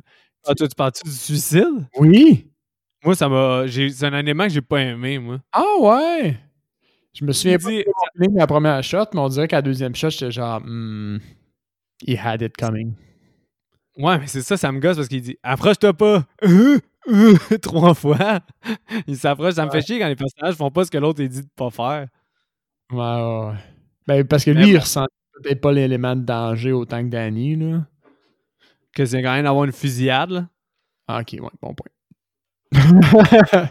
Bref, c'est surprenant, ok, man, ça se passe vite. Fait que c'est ça. Fait que là, ce qui se passe, c'est que Abra s'est fait kidnapper, son père est mort. Right? Puis là, Danny, lui, est en deep conflit à l'intérieur de lui parce que, ben là, ses efforts, au fond, de, de, de, de rédemption puis de- d'aider Abra, au fond, ont, ont pas porté fruit parce que son meilleur ami est mort. Euh, il a perdu la bataille, vraisemblablement. Ouais. Euh, fait que là, on voit un peu son struggle avec la bouteille, ce que j'ai trouvé quand même nice parce que probablement que le premier réflexe d'un d'un alcoolique quand il vit quelque chose de très difficile, c'est de se tourner vers l'alcool, au fond. Fait que ça, je trouvais ça cool comme, euh, comme duel interne. Finalement, il décide ben, de ne pas prendre d'alcool puis de, de continuer d'aider Abra, puis d'o- d'ouvrir son chaîne aussi. Tu sais, de, de, de rouvrir vraiment les valves là, de, de son pouvoir. Ouais, ça c'est vrai. Puis cette scène-là est bonne aussi, là. Oui. Ben oui, parce que c'est tout. Il n'y a rien de nouveau dans cette scène-là, dans le sens où ben, Danny prend le contrôle. ah, excusez. Danny qui prend le contrôle de Abra, c'est un élément nouveau. C'est ça, j'allais dire. Ça, c'est nouveau, là. Mais euh, ce que je veux dire, c'est que le- le- le- comment il réussit finalement à tuer le gars, ça, c'est pas quelque chose de nécessairement nouveau parce qu'on a eu des on a eu des, des petits teasers de que c'était possible de faire ça un petit peu avant là, avec Abra. Cette scène-là est cool. C'est cool dans le dialogue. Oui. Du fait qu'il dit que c'est son arrogance qui le fait rire. Puis il dit, of course, que quand tu penses que t'es immortel, tu penses pas à mettre ta ceinture. Puis là, il le décalisse. Je trouvais ça. C'est Ouais. logique avec ça aussi, c'est drôle. Puis c'est- simple comme solution à- au, au problème. Parce que nat- naturellement aussi, il a, il a- il a attaché euh, Abra pour la euh, pour sa protection à elle, parce que c'est un, un élément précieux, mais aussi pour pas qu'elle elle fasse de niaiserie pendant qu'il roule, au fond. là. Ouais, c'est ça. Mais euh, ça, c'est une affaire que, par contre, seul petit défaut, Abra, elle joue mal le- la personnification d'Ewan McGregor. Tu trouves? Je- Ben, je trouve que au début, elle joue bien, mais qu'après ça, quand elle est super cocky, c'est très, très rare que Danny est cocky. Mais c'est non, mais il n'y a pas juste le, le- le jeu d'acteur de, de Abra dans, ce- dans ce cas-là de bord. Il y a les, les lignes que qui lui ont demandé de jouer, là, parce que clairement, genre, le speech qu'il donne est cocky. C'est pas juste le jeu d'acteur euh, d'Abra que t'as euh, as un problème avec. il est un peu cocky, mais Emma McGregor l'aurait pas rendu fraîchier, genre. Ben, Aaron McGregor, il aurait fait son sourire de Jack Torrance, probablement. Un petit sourire. Peut-être un peu, oui, mais je trouvais que c'était un peu off. Pas excessivement off, mais un peu off. moi, je sais pas. J'ai pas été turn down vraiment par ça. Je me suis dit, même à la limite, maintenant qu'on en parle, c'est juste, vu que Danny est dans la tête de Abra, il y a probablement un mix des deux qui se fait, là, veux, veux pas, là. Mais qu'est-ce qui est drôle, c'est que là, The Crow Chris le camp, il meurt. Puis là, après ça, mm-hmm. t'as juste, euh, t'as juste Rose the Hat qui capote, puis elle, se fait, elle fait apparaître son apparition devant la petite fille, puis elle dit Alright, bitch, child. bitch, child. wow! Elle est toute violente pour l'enfant. ouais, ouais. Puis finalement, le, euh, Abra qui fait juste passer au travers comme si elle n'existait pas. Là, qui est dans genre, pour moi, t'es même pas une menace en ce moment. Ouais. Ce qui est quand même cocky. Mais là, la solution de. Parce que là, ce qui était cool, c'est que Danny réalise que Rose the Hat est peut-être trop forte. Puis hmm. Rose the Hat, justement, elle se met en power mode, elle mange toutes euh, les, les armes qui restent. Ouais, ouais, elle est comme. T'as tué tout mon clan. On dirait que t'as l'impression qu'elle fait un peu fuck it, tu sais, parce qu'elle pourrait se dire aussi, là, je vais prendre un, pas de recul, genre une décennie, tu sais, puis ramasser mes, mes, mes, énergies puis aller les fuck. Mais elle bouffe toutes ses réserves, tu sais, fait qu'elle est vraiment désespérée, elle aussi, là, comme last resort, c'est eux ou moi, là. Désespérée, mais ça reste quand même une solution logique parce que si tu laisses Ebra vieillir, elle va devenir plus forte. Ouais, aussi. Mais ouais, là, t'as. Il se dit faut aller à un endroit où c'est dangereux pour les personnes qui shine. Fait qu'il décide d'aller au Overlook avec, avec Ebra. Effectivement. Les iconiques helicopter, shot est refait, là. Ouais. Un peu modifié, c'est la nuit, il est différent. C'est différent. C'est pas mal plus dark au fond aussi, là. Qu'est-ce qu'il s'en va faire là-bas? Puis là, bon, il arrive, il demande à Abra de, de, se tenir loin de l'hôtel le plus possible, au fond, pour pas l'exposer pour rien. Lui, il dit I'm gonna, I'm gonna wake her up, au fond, comme si c'était une, vraiment une entité. C'est à partir de ce moment-là aussi où l'hôtel a vraiment une personnification. Puis Ce qui n'est pas tant évident dans, le, dans The Shining que l'hôtel est une entité. Pas aussi fort que dans celui-là. Exact. là, c'est même, même ils vont jusqu'à dire que l'hôtel personnifie au fond euh, Danny. Pas personnifie, excuse, mais euh, prend possession de Danny, puis que c'est juste un okay. Je comprenais pas pourquoi tu personnifie, j'étais comme non, c'est. Là, par contre, non, j'ai pas utilisé le bon terme. Euh, c'est correct. Fait que là, bon, Danny il rentre, puis là, il est genre wakey wakey. Comme on, on, se réveille, puis ça, ça a l'air à fonctionner parce que d'après moi, il n'y avait plus d'électricité là. C'est back to the memory lane, là, par contre. tu, vois, tu revois toutes les scènes de. C'est le, la, la, scène de geek, mais c'était apprécié. Là. Ben oui. C'est exact. C'était vraiment apprécié. T'as la scène justement avec son père, Jack Torrance, qui est, qui est le même personnage que Lloyd dans The Shining au final. Exact. Il y a une petite superposition là-dessus. Leur, conversation est vraiment hot parce que Danny, lui, a l'impression qu'il voit un fantôme de son père comme il voit une apparition de, de Dick. Mais au final, c'est juste l'hôtel. Au fond, son père, il n'est plus là. Ouais, exact. Euh, la conversation est intéressante. Puis aussi, tu sais, Stephen King, il l'a dit. Il était alcoolique quand il a écrit The Shining. Fait que c'était vraiment un film sur qu'est-ce que je peux faire quand je suis alcoolique, puis les dangers que je peux créer alentour de moi et ma famille. Il était sobre quand il a écrit Dr. C, puis c'est ça qu'il voulait qu'il soit miroité, justement, la rédemption de quelqu'un qui avait de l'alcoolisme, puis qui est dans ce cas-là Danny. fait que Jack représente un peu l'alcoolisme, puis Danny le mm-hmm. recovery. C'est vraiment bien représenté. Full loop. Full loop. Ce qui arrive, c'est que Rose, à se pointe. Là, Rose, elle, voit les fantômes du Overlook, puis elle a vraiment pas l'air intimidée par l'hôtel. Euh, non, elle. Probablement, premièrement, elle a plus de bagages que Danny. Fait que probablement qu'elle a déjà croisé des endroits hantés, elle, euh, dans son passé. Sûrement qu'elle se serait nourrie, peut-être même elle, d'une hantise comme ça on sait pas. La scène au fond de confrontation dans le Colorado Lounge, avec la scène dans l'escalier là, qui est la, la, clé de, de la fin du film. qu'est-ce que je trouve intéressant aussi, puis je le vois dans cette scène-là, puis j'ai oublié de faire du pouce là-dessus, c'est que oui, j'ai dit que j'ai moins aimé un peu qu'il y a une confrontation, puis il y a le bien, puis il y a le mal. au moins c'est pas trop unidimensionnel parce qu'on dirait qu'il y a toujours une notion de respect. Tu sais, même quand The Crow, il parle avec Ah, c'est qui que je vois en ce moment, c'est à qui je parle, là, il dit celui tu as tué tes amis, puis il se parle, puis il y a comme un peu un respect pour lui en même temps. Puis pareil, comme quand Rose, elle le voit, elle dit Oh my god, on aurait, pu, on aurait dû te découvrir depuis des années, tu shines trop, puis tu devrais venir avec nous autres à la place, puis tout ça. Tu sais, c'est comme pas juste vraiment. Oui, ils sont fondamentalement méchants, mais en même temps, c'est pas juste des méchants qui respectent rien et qui sont overpowered. Ouais, c'est ça. Elle, le voit pas juste comme un morceau de viande. Au final, elle, voit quelque chose de, plus qu'un ennemi.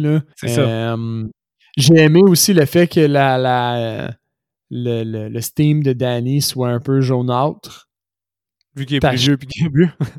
ouais, taché d'alcool au fond, là. Euh, puis elle dit genre, oh, your Steam uh, smell tastes like whiskey, tu sais, dans le sens où tes, tes fantômes du passé ont teinté un peu ton, euh, ton âme, là, veux, veux pas. Fait que ça, c'était cool. Toute leur confrontation avec la hache, c'était vraiment nice. Mais t'as le labyrinthe aussi avant, là? Qu'il l'envoie dans le labyrinthe il l'envoie dans, dans le labyrinthe, puis là, elle réalise qu'elle n'est pas dans la tête de Abra au fond. Ça, c'était cool en crime. C'était très cool parce qu'elle pense que dans la tête d'Abra, c'est Abra qui la coupe tout le temps, mais quand elle la grab, et genre, je suis pas dans ta tête à toi. puis là, lui, il essaie de faire ouvrir les. Euh, c'est là qu'il essaie de faire ouvrir les fantômes pour la première fois, mais il se fait enlever. Là. Il allait réussir à l'enfermer dans une boîte ou ouvrir les boîtes. Là. Oui, c'est vrai.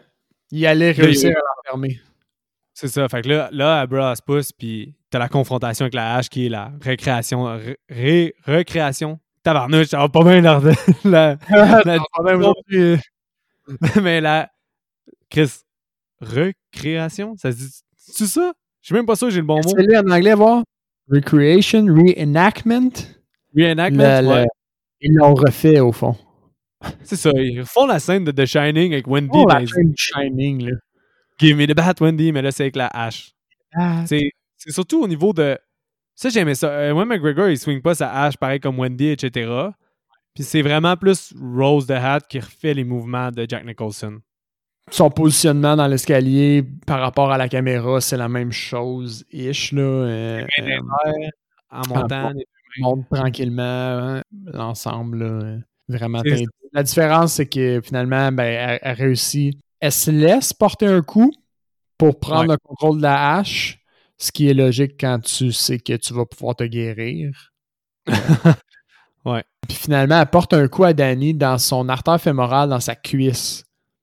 Ce qui est logique. Si tu as vécu des milliers d'années, ton anatomie doit être quand même pas pire. Euh, on the spot. On point. On the spot. Fait que ça, j'ai trouvé ça hot parce qu'au final, ça, ça dicte un peu les actions de Danny pour finir parce qu'il est entre guillemets déjà mort. Que, ah, parce qu'à cause qu'il a, eu ça dans la cuisse? À cause qu'elle a, pogné son artère fémorale, c'est sûr qu'il va se vider de son sang. Là. Ses, chances de survie sont vraiment faibles à partir de ce moment-là. c'est euh, ça. elle plante son doigt là-dedans pour euh, manger sa steam. Exact. Fait qu'elle le fait souffrir. Lui, ce qu'il fait en revanche, c'est qu'il relâche ses démons sur elle. Puis là, ce qu'il pense pas, c'est au fond, les démons tuent, euh, Rose de Hat à ce moment-là. Ouais. Mais ce qui arrive. Simple, au final. Mais c'est quand même cool parce que, veux, veux pas, tu as le setting du Overlook, euh, overlook, overlook au tabarnak, même que ça va pas même en dimension Overlook Hotel. T'as le, as le setting qui va avec, pour les libérer là, ça fait du sens. Tu t'es libéré dans leur élément, ça fait du sens qu'ils vont pouvoir battre Rose the Hat, justement. Puis avec les années que they are They are hungry. Ouais, ils ont faim, puis ça fait du sens. finalement, ce qui arrive, ben, c'est que Danny, qu'est-ce qu'il avait pas pensé, c'est qu'en les libérant, ben, les autres, ils allaient avoir encore faim, là. Fait qu'ils se sont tournés vers lui pour. Euh, puis ils ont décidé de le posséder au lieu de juste le tuer. C'est un élément que j'ai moins aimé, ça, là. Ouais, je pense de tout le film, c'est un des éléments que j'ai moins aimé. Surtout le fait qu'il y, a, y a comme physiquement une différence avec son œil. Ouais, parce que tu sais, on avait assez geek out déjà, là. Avec le tour de l'Overlook qu'on avait eu au début, la conversation, etc. On avait assez geek out que ça aurait pu quasiment finir comme ça, ou lui qui essaie de combattre ses propres démons dès là, puis qui fait juste exploser au final. Ouais. Mais tu sais, la, poursuite, la poursuite d'Ebra pour euh, nous rappeler qu'il boite comme son père parce que là, il a, a eu le coup dans la jambe. Ça finit dans la room 237. C'était tout du geeking, pas tant valeur non, c'est ça. C'est ça. au moins, on est sur la même longueur d'onde là-dessus. tu sais, le fait que il arrête juste avant de frapper Ebra. C'était correct. Là. Tout était correct. Ça m'a pas turné off, mais c'était pas nécessaire du tout. Là. Je suis d'accord avec toi. Amplement d'accord. Au fond, je pense que c'est un peu pour ça que la, finale avec euh, Rose Dad était un peu simpliste. C'était parce que c'était pas la vraie finale. Euh, en réalité, le vrai combat, c'était avec ses propres démons. Là. Exact. Mais ça, euh. c'est une super bonne scène, par contre, quand il était avec Wendy dans la salle où ça va tout exploser. Là. Mm-hmm. Puis que les démons, ils laissent comme. C'est comme s'ils laissaient avoir son dernier moment, là, ou qu'eux, ils essayaient de focuser pour essayer de survivre. Là. Je sais pas trop comment interpréter ça. Là. Parce que les démons, au final, ce qu'on sait, c'est qu'ils ont survécu à la démolition. Là.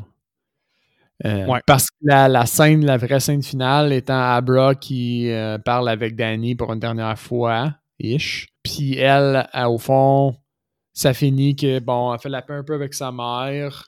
Puis elle finit qu'elle fait la même scène que Danny au, début. Fait qu'il y a la, la, fantôme au fond de la sorcière dans le, bain. Puis elle n'est pas effrayée pantoute parce qu'elle connaît déjà le tricks pour l'enfermer. Juste enfermer le démon. Euh. Ça continue avec ce que Dick avait dit, là, que c'est donné au suivant. Là. Exactement. Doute qu'il va arriver la même chose à Ebra puis que c'est une roue euh, qui tourne. C'est une roue qui tourne, elle va trouver quelqu'un d'autre qui va. Euh. C'est pas mal ça qui conclut Kim Seb, ben, je trouve qu'on a été bon, man. On a été bon pour euh, couvrir Doctor Sleep. Pour... Euh, C'était pas facile. Parce qu'on s'en, on, s'en était parlé, puis les, les, films de Mike Flanagan, on a un peu un, démon par rapport à ça, là, euh, parce qu'ils sont tough à suivre. Mais je ben, pense que ça a bien été. Ils sont pas tough à suivre à l'écoute, mais ils sont tough à faire dans un podcast comme le nôtre. On, on l'a déjà dit, là, on a fait un épisode de Oculus, puis il est pas sorti, c'est pour une bonne raison. Parce qu'il est confus un peu. Hein. Fait que ça, ben, moi, je vais m'ouvrir une petite bière avant de te demander ta note. Je pas... Oh, elle pas fait de bruit. Fait que Seb, Doctor Sleep 2019, appréciation et note. J'ai adoré. Je pense que c'est un film pour tout le monde. Fan d'horreur, pas fan d'horreur, fan de Shining, pas fan de Shining. Il y a quelque chose dans ce film-là pour un peu tout le monde. Il passe vite pour un deux heures et quelques. Vraiment, j'ai adoré. Pour moi, c'est un 9 sur 10. J'ai hâte de voir comment est-ce qu'il va bien vieillir parce que. Oh, c'est une des meilleures notes que tu as données à date, hein? Oui, je, sais, mais c'est vraiment. C'est vraiment vrai. Dans le sens où c'est à peu près la même note à quelques points près du, du Shining. Crissement bon. Je sais pas comment le dire d'autre que c'est crissement bon pour un paquet de raisons, il touche à un paquet de thématiques. On voit un peu tout ce qui est qu'est-ce qui était hot de Mike Flanagan dans euh, Hunting of Hill House est présent là-dedans, mais à des, niveaux un petit peu plus bas pour permettre un peu plus de laisser la place aux au, euh, geeks de, de, Shining, mais sans être euh, bien balancé dans, l'ensemble. La pression qu'il devait avoir sur ce, sur ce tournage-là devait être incroyable, puis la livraison est euh, spotless. Alors, je suis d'accord euh, avec... Ouais, je suis d'accord avec tout ce que tu dis pas mal. Moi, le seul problème que j'ai, que tu sais, puis je l'ai déjà souligné un peu dans le film, il y a certaines scènes que j'ai la misère, puis j'ai dit à travers le podcast, c'est léger, là. C'est vraiment juste parce que je veux trouver des défauts pour qu'on discute, là. Mais il n'y a rien qui me dérange 100%. Par contre, c'est moi, à mon avis, c'est pas l'œuvre la plus accomplie de Mike Flanagan. au niveau de ses films, c'est mon préféré de tous les films qu'il a fait. Mm-hmm. Mais niveau œuvre, peut-être que justement le format série lui va bien parce qu'il peut développer vraiment l'intérieur de ses personnages. Mais il y a plein de scènes humaines que j'adore, il y a plein de choses que j'aime gros. Moi, j'ai donné à la version normale un 8.1, mais j'ai donné un 8.4 à la Director's Cut. Wow, solide.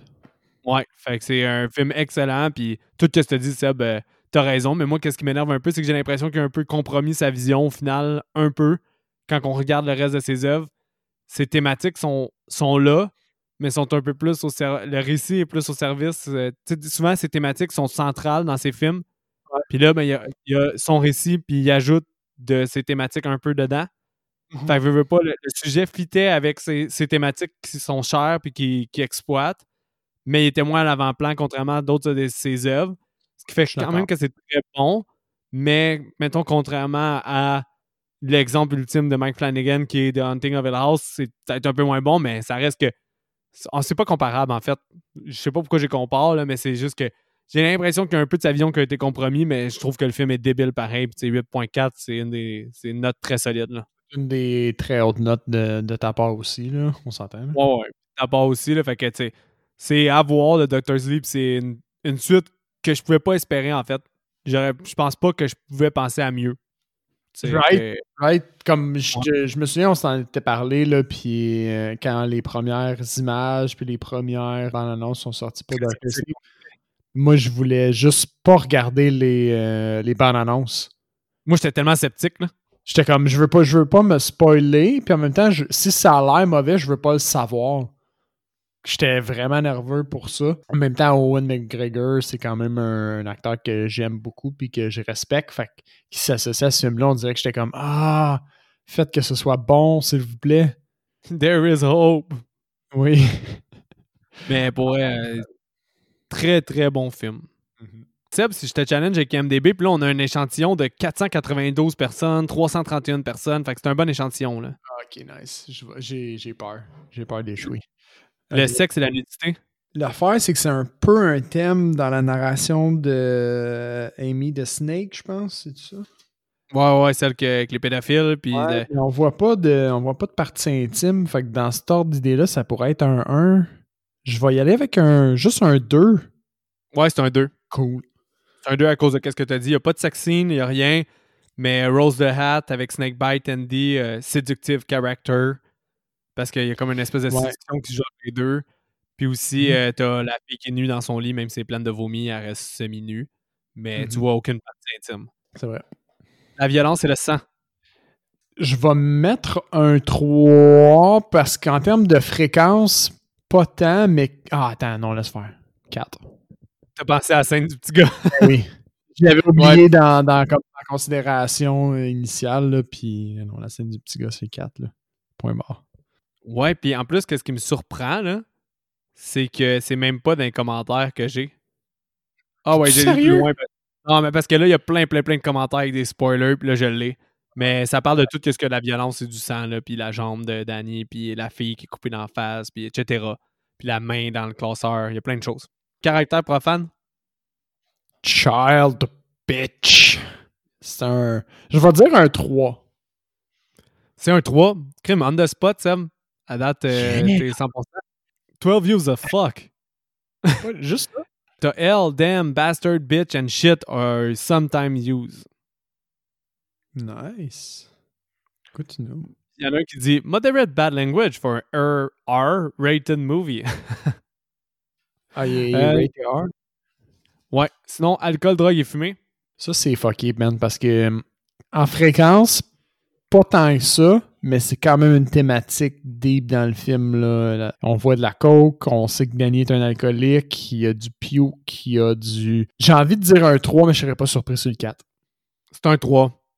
Mais c'est un bon guess parce que pour vrai, à date, les quatre qu'on a vus, on l'a dit, c'est des films où t'envoies de la drogue. là. Tu sais, Requiem for a Dream, Blow, des affaires comme ça. La drogue est vraiment, vraiment centrale. Là, c'est un thème qui le hante. C'est une thématique qui est là, mais c'est plus sur la recovery que l'alcoolisme en tant que tel. Euh, effrayant et scène intense. Effrayant, c'est pas tant que ça, right? Il y a- Mais c'est intense à cause de la musique, puis de les. Mais... Donne un indice ou tu veux te prononcer avant? Non, non, je vais, je, je vais y aller, je vais y aller. Attends. Ok. Je vais dire un 3. T'as fait ta partie. C'est un 4. Ah puis non! La raison ultime, c'est que l'ultime affront dans un film d'horreur, c'est de tuer des enfants, puis t'en as plus qu'un qui meurt. T'as la petite fille au début, t'as Abra qui se fait attaquer aussi, t'as le petit gars que c'est une scène euh, horrifiante parce que c'est rare de voir un enfant se faire torturer dans un film. Ouais. Fait tu c'est comme l'ultime l'ultime step là, tu sais, dans un film d'horreur. Tu peux tuer n'importe qui, ça va jamais déranger personne. Là, t'en as les dog lovers. Quand tu tues un chien, il y en a que ça leur dérange fucking gros. C'est effrayant intense. Quand tu tues un enfant, c'est effrayant intense. C'est ça, je pense bon, que- bon. Ouais, dès qu'il y a un enfant ou un. Je pense que dès qu'il y a un enfant ou un chien, ça va tout le temps devenir un 4 quasiment. Là. À moins que le chien soit de façon drôle, mais tous les dog lovers vont jamais trouver ça drôle. Fait que ça finit là. là. Alright. J'ai pété ma euh, partie. Ouais, on était- mais c'est correct, t'as été honnête, t'as pas voulu mon, mon indice, sinon je pense que tu l'aurais eu. Sinon, moi, le recast, ça a bien été. J'en ai 4. Je sais pas pour toi. Ça n'a pas bien été. J'ai manqué d'inspiration, honnêtement. Je, je pense que je vais y aller. Ouais, vas-y. Je vais y aller avec mon moins bon, étant la mère de Abra, que j'ai euh, recasté par Rose Byrne, étant la mère dans euh, Insidious. Ah, ouais. Ouais, ouais. Ça fit, c'est pas. euh, ça fitait, je trouvais. Mhm. Sinon, j'avais Rose the Hat. J'avais deux idées pour Rose the Hat. Oh my god, t'as Euh, osé tuer Rose the Hat, man. Tu la trouvais tellement parfaite. Eh ben, elle était, elle était excellente. Mais physiquement, elle me faisait penser à Mélanie Roland. Euh, Laurent. Roland. Ah ouais. Mélanie Ah, Laurent. le pire, c'est que je Son peux voir ça. Ouais. Voir aussi Mélanie- Michel Pfeiffer en tête, mais plus euh, Mélanie Laurent finalement. Parce que Michelle Pfeiffer est plus quasiment. Je sais qu'elle n'a pas eu le temps de chirurgie, puis tout, elle a toujours eu ce genre de visage-là, mais on dirait un visage parfait, puis de chirurgie, genre. Je sais Ouais. pas si tu comprends ce que je veux dire. Elle est comme trop symétrique, cette femme-là, là, tu sais, sans, sans défaut, là, mais bon. Tandis que Mélanie Laurent, elle a un petit quelque chose, puis on dirait qu'elle pourrait. Le côté menaçant, même si Michelle Pfeiffer, elle l'a, elle reste tout le temps la femme fatale. Elle a son côté menaçant, mais en étant une femme fatale. Tandis que Mélanie Laurent, ça serait pas en avant-plan, je suis une femme fatale, mais son côté menaçant et sa beauté naturelle serait là un peu. Ça ramènerait Ouais. le, le, le Ferguson, de celle qui joue en ce moment. là. Exact. Puis, puis peut-être aussi un, un accent français en anglais, ça aurait renforcé un peu le. le- parce que tu sais, leur, leur groupe, au final, il, il existe depuis des millénaires, Ah, on entend. Ouais, ouais, le background, le background historique euh, aurait pu Le background historique avec Mélanie Laur- Laurent aurait été vraiment renforcé par le fait qu'elle aurait eu un petit accent, puis que tu, tu te dirais comme OK, mais elle a un accent, tu sais, elle vient de où? Fait qu'elle vient clairement pas des Amériques, genre. En tout cas, ça, ça, aurait, ça aurait renforcé ça un petit peu plus que Michelle Pfeiffer, ce qui a penché un peu plus la balance là, dans, dans le cas de ce recast-là. Ah, mais pour vrai, euh, Mélanie Laurent, moi, j'aurais jamais osé la toucher, mais on dirait que je verrais autant Mélanie Laurent avoir joué ce rôle-là.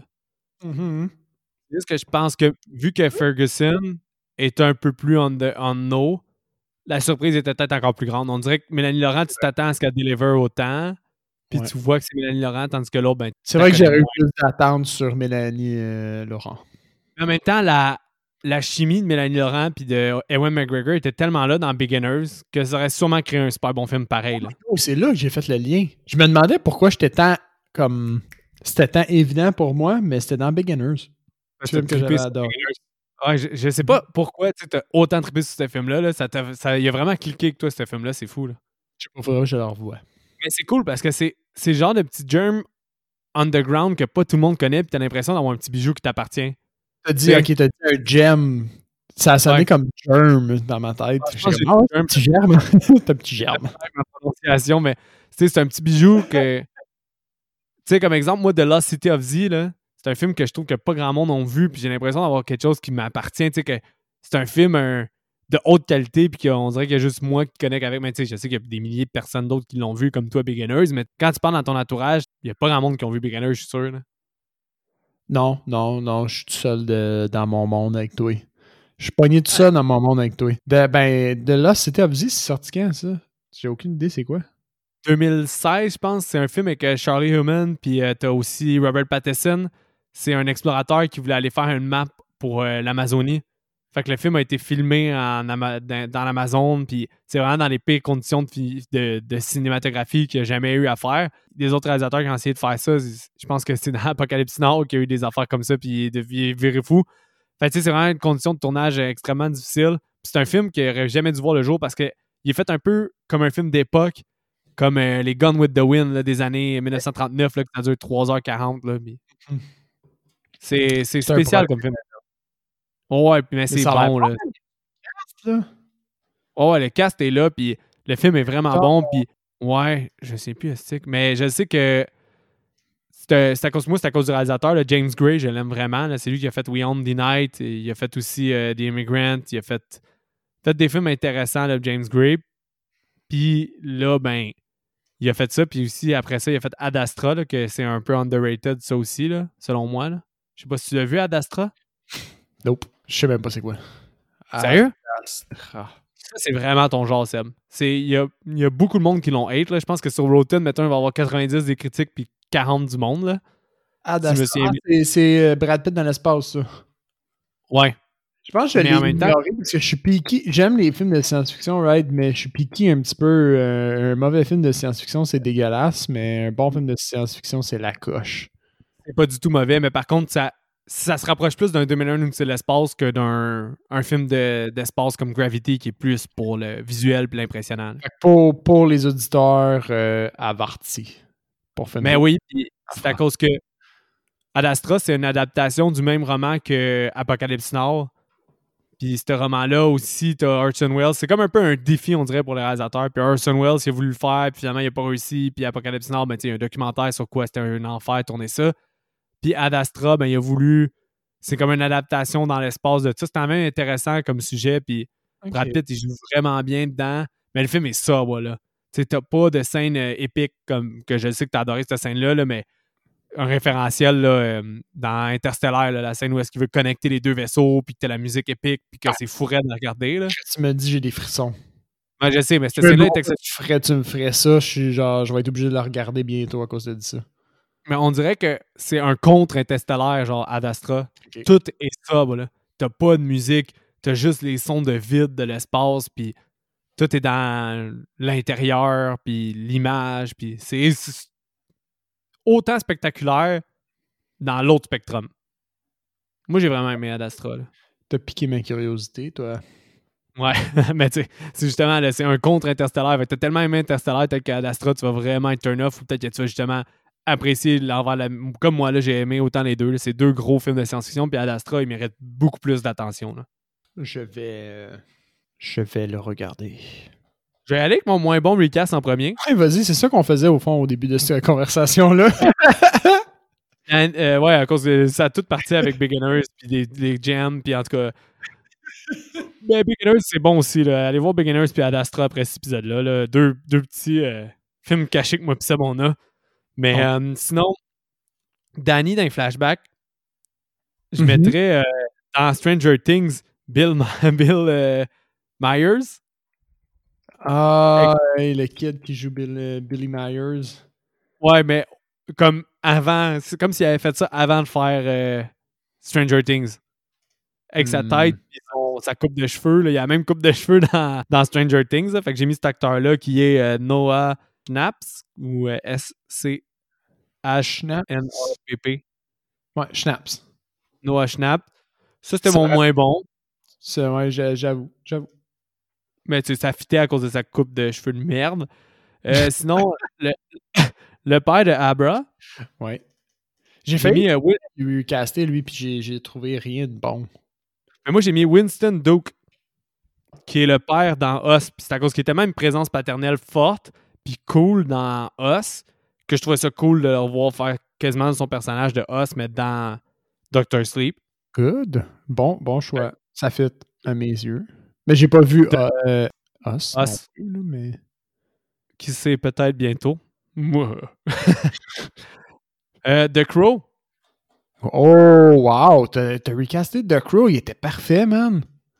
Dude, tu vas trouver ça facile comme recast en plus. Tu te comment ça j'ai pas passé, pensé? Vas-y. Ça te rentre pas dans la tête qu'est-ce que ça pourrait être autant évident? Non. C'est euh, Mad Dog dans Red. Mad Dog dans quoi? The Red. The Red, le film là où que. Mad Dog, c'est celui qui se bat contre les deux là, puis qui se fait trancher la gorge avec un néon. Oui, oui, oui, oui, oui, oui. Ah, Le- ah, ok, oui. Ok, le je le vois, je le vois. C'est Yayan Ruyam. C'est lui que j'aurais recasté pour Mad Dog. Pour être dans le Ah, fond de wow. Ça match ton affaire, ça match.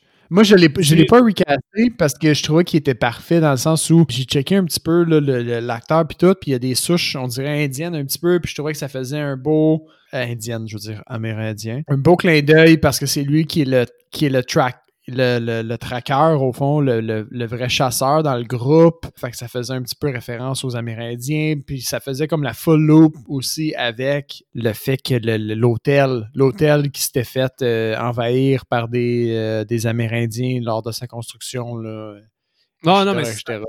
100% d'accord avec toi. Moi, c'est juste par similitude physique, puis je le trouve meilleur, l'acteur qui est dans. Euh, oui, euh, je suis d'accord avec toi. Il aurait pu avoir comme une espèce de scène de, de, de combat incroyable. là. Ça aurait marché. Mais le- qu'est-ce que tu as dit par contre sur le- l'acteur principal? C'est que c'est vrai, par contre, tous les bons scénaristes puis les acteurs aussi aiment ça avoir un backstory à leur personnage. Souvent, il y a des scénaristes que des fois, qu'est-ce qu'ils font, c'est qu'ils écrivent deux, trois pages euh, plus sur un l'histoire du personnage. Aussi petit que Ah, soit. Fait que quand ouais, puis quand t'es dans un spécial feature, tous les acteurs parlent de c'est qui leur personnage, de où est-ce qu'il vient. Fait que tu sais, chacun est comme Ah, moi, comme exemple, celui là qui est le gros que j'ai dit là. Lui, il dit Ah, moi j'ai 500 ans, euh, je faisais telle telle affaire avant, puis euh, j'ai mon côté comme ça vient de telle affaire dans ma vie. T'as aussi l'autre, ben justement, de Crow, c'est un ancien Amérindien, puis c'est un Ouais. tracker, un tracker. Clairement. C'est exactement ce que tu as dit. Puis lui, il est, il est bon pour le groupe parce que c'est un tracker. C'est pour ça que c'est lui qui a réussi à retrouver euh, Abra. Mhm. Fait que tu as tous ces points-là, puis tu as tout leur backstory est là, là. Fait que tous les personnages sont conscients de qui est-ce qu'ils sont. Même tous ceux que tu vois pas parler, ils parlent dans le making-of de leur backstory. Puis de leurs Nice. vêtements, de où est-ce qu'ils viennent, puis etc. Fait qu'ils ont toute une histoire comme ça. Puis justement, The Crow, c'est ça, lui. C'était un tracker, puis il aidait, puis là, il s'est fait euh, recruter par Rose the Hat parce qu'il était le plus grand tracker à cause de son chaîne. Fait que c'est vraiment ça. Mon dernier, c'est Snakebite. Mhm. Snakebite, c'est Betty Boo. Betty Boo. Pas le choix. Cette fille-là, elle ressemble à fucking Betty Boo. C'est vrai. Ça n'a aucun sens, man. C'est Ben- de sa tête. Cette actrice-là, elle joue aussi dans Babysitter sur Netflix, la suite La suite, baby quoi? de Babysitter. Tu les avais pas écoutés sur Netflix? Je pensais que t'a- t'avais été curieux et tu les avais écoutés toi-même. Non, je les ai, je les ai notés. Je me suis dit que je voulais le faire, puis je l'ai pas encore fait. Ça serait pas pire de faire un film d'horreur Netflix éventuellement. Original Netflix horreur. là. Non, je sais pas. Ça a l'air hot, les, les babysitters, les deux. là. C'est pour ça que je t'avais Oui. demandé, parce que je voulais, je venais, je venais juste d'avoir, j'avais cette curiosité-là, puis je venais juste d'avoir l'expérience de l'autre film de zombie, là, qui est une comédie musicale. Ouais, fuck that film, man. Anna and the Apocalypse. Elle, Anna and the Apocalypse, ça, si vous nous écoutez puis vous aviez l'intention de regarder ça parce que vous trouviez ça original, là, c'était une bonne idée, mais exécutée comme vraiment mal à mes Le yeux. c'est j'ai quand même aimé ce film-là. hein. Moi aussi, j'ai pas aimé ça. Puis quand tu m'as écrit que tu l'avais pas aimé, j'étais genre, that's it, Seb, man. Parce que c'est que c'est de la crap. C'est ça. Fait que là, je me suis dit, ah, mais là, si je me fie juste à mon pif, ça m'amène pas à la bonne place en ce moment. Fait que je voulais. c'est à la suite de ça, je t'avais demandé, hey, le babysitter, c'est, c'est comment, tu sais, parce que là, je me, je me disais que mon pif était déréglé un petit peu, là. Ce que je t'ai dit, c'est que c'est fucking le fun, c'est brain off. J'ai dit, t'as-tu vu les premiers Charlie Angels? T'as dit ouais. Là, j'ai dit, ben, c'est le même réalisateur que les Charlie Angels, mais là, il a fait l'énergie de Charlie Angels dans un film d'horreur. Nice. Ça, ça résume vraiment bien Babysitter. Ça pourrait être cool de faire ça. Sinon, j'ai entendu dire que The Ritual, que j'ai pas encore vu sur Netflix, c'est bon. Sinon, il y a un film, je pense, euh, européen. Je suis pas sûr si c'est norvégien ou n'importe quoi, qui s'appelle euh, Don't Go in the Wood ou Don't Sleep in the Wood, quelque chose comme ça, qui est sorti cette année. Que j'ai vraiment eu des bons commentaires. là. C'est un genre de slasher. T'as aussi un autre, c'est une légende par rapport au diable. Tu sais, on a une couple de films intéressants qui sont des Netflix Original. Apostle, qui est un peu comme un Midsommar aussi, ou puis un Wicker Man. Apostle, ça, ouais. Ouais, mais ça, c'est un- c'est plus lourd. là. Puis c'est euh, Garrett Seven, si je me souviens bien, qui l'a fait. Là. Série, celui-là, par exemple, non? Non, c'est un film, deux heures et quart. Ah, je pensais que c'était une série. Puis Apostle, c'est une affaire de. C'est un peu comme The Wicker Man puis Midsommar, mais un peu moins bon. Puis un peu moins accessible quasiment. C'est surprenamment, là. Même. ouais. Ouais, c'est assez Ouais. spécial. C'est pas mauvais Ça du doit tout. être pas tant accessible de bord. Non, non, mais c'est- non, c'est peut-être autant accessible que Midsommar. Là. Je pense que Wicker Man, c'est le plus accessible des trois. Mais euh, ouais, je pense que c'est égal, au, au- égal à égal à Mitso. Là. Mais bon, ça pourrait quand même être intéressant. Mais Babysitter, c'est, c'est tu mets ton cerveau à off puis t'as du fun. Là, Ah, ouais, c'est ça qui est le fun, c'est que des, des films comme ça, ça en prend. Point barre. Il y a personne qui veut se claquer des interstellaires puis des Midsommar à journée longue. Une fois de temps en temps, t'as besoin d'un babysitter, man, pour balancer les choses. Ah, clairement. Puis Babysitter, tu sais, il, il deliver, là, à mon avis. Là. Ça vaut la peine d'être écouté. Mm. Mais ouais, Seb, fait qu'on a fait notre, euh, nos, euh, notre double feature. En fait, Shining qui tenait à cœur. Fait que c'est parfait pour le 50e épisode. 51e, ben, suivi par Dr. Sleep. Faire l'exercice d'écouter dans les deux ensemble, ça m'a pas déçu. J'ai vraiment aimé ça. C'est vrai. Fait que, tu sais, les deux films, ben, ça paraît là, on est bandé ces deux films, mais bon. fait que, Seb, le mot de la fin?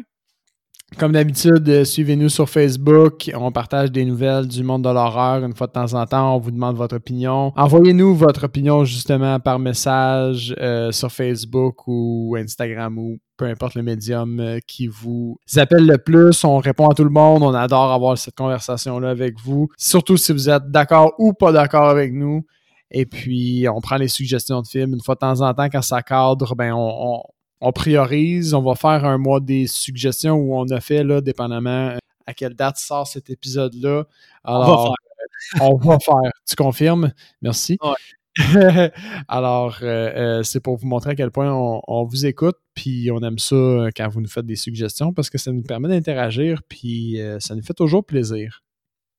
Yes, j'aurais pas pu mieux dire. Donc, attention à vous et bonne semaine.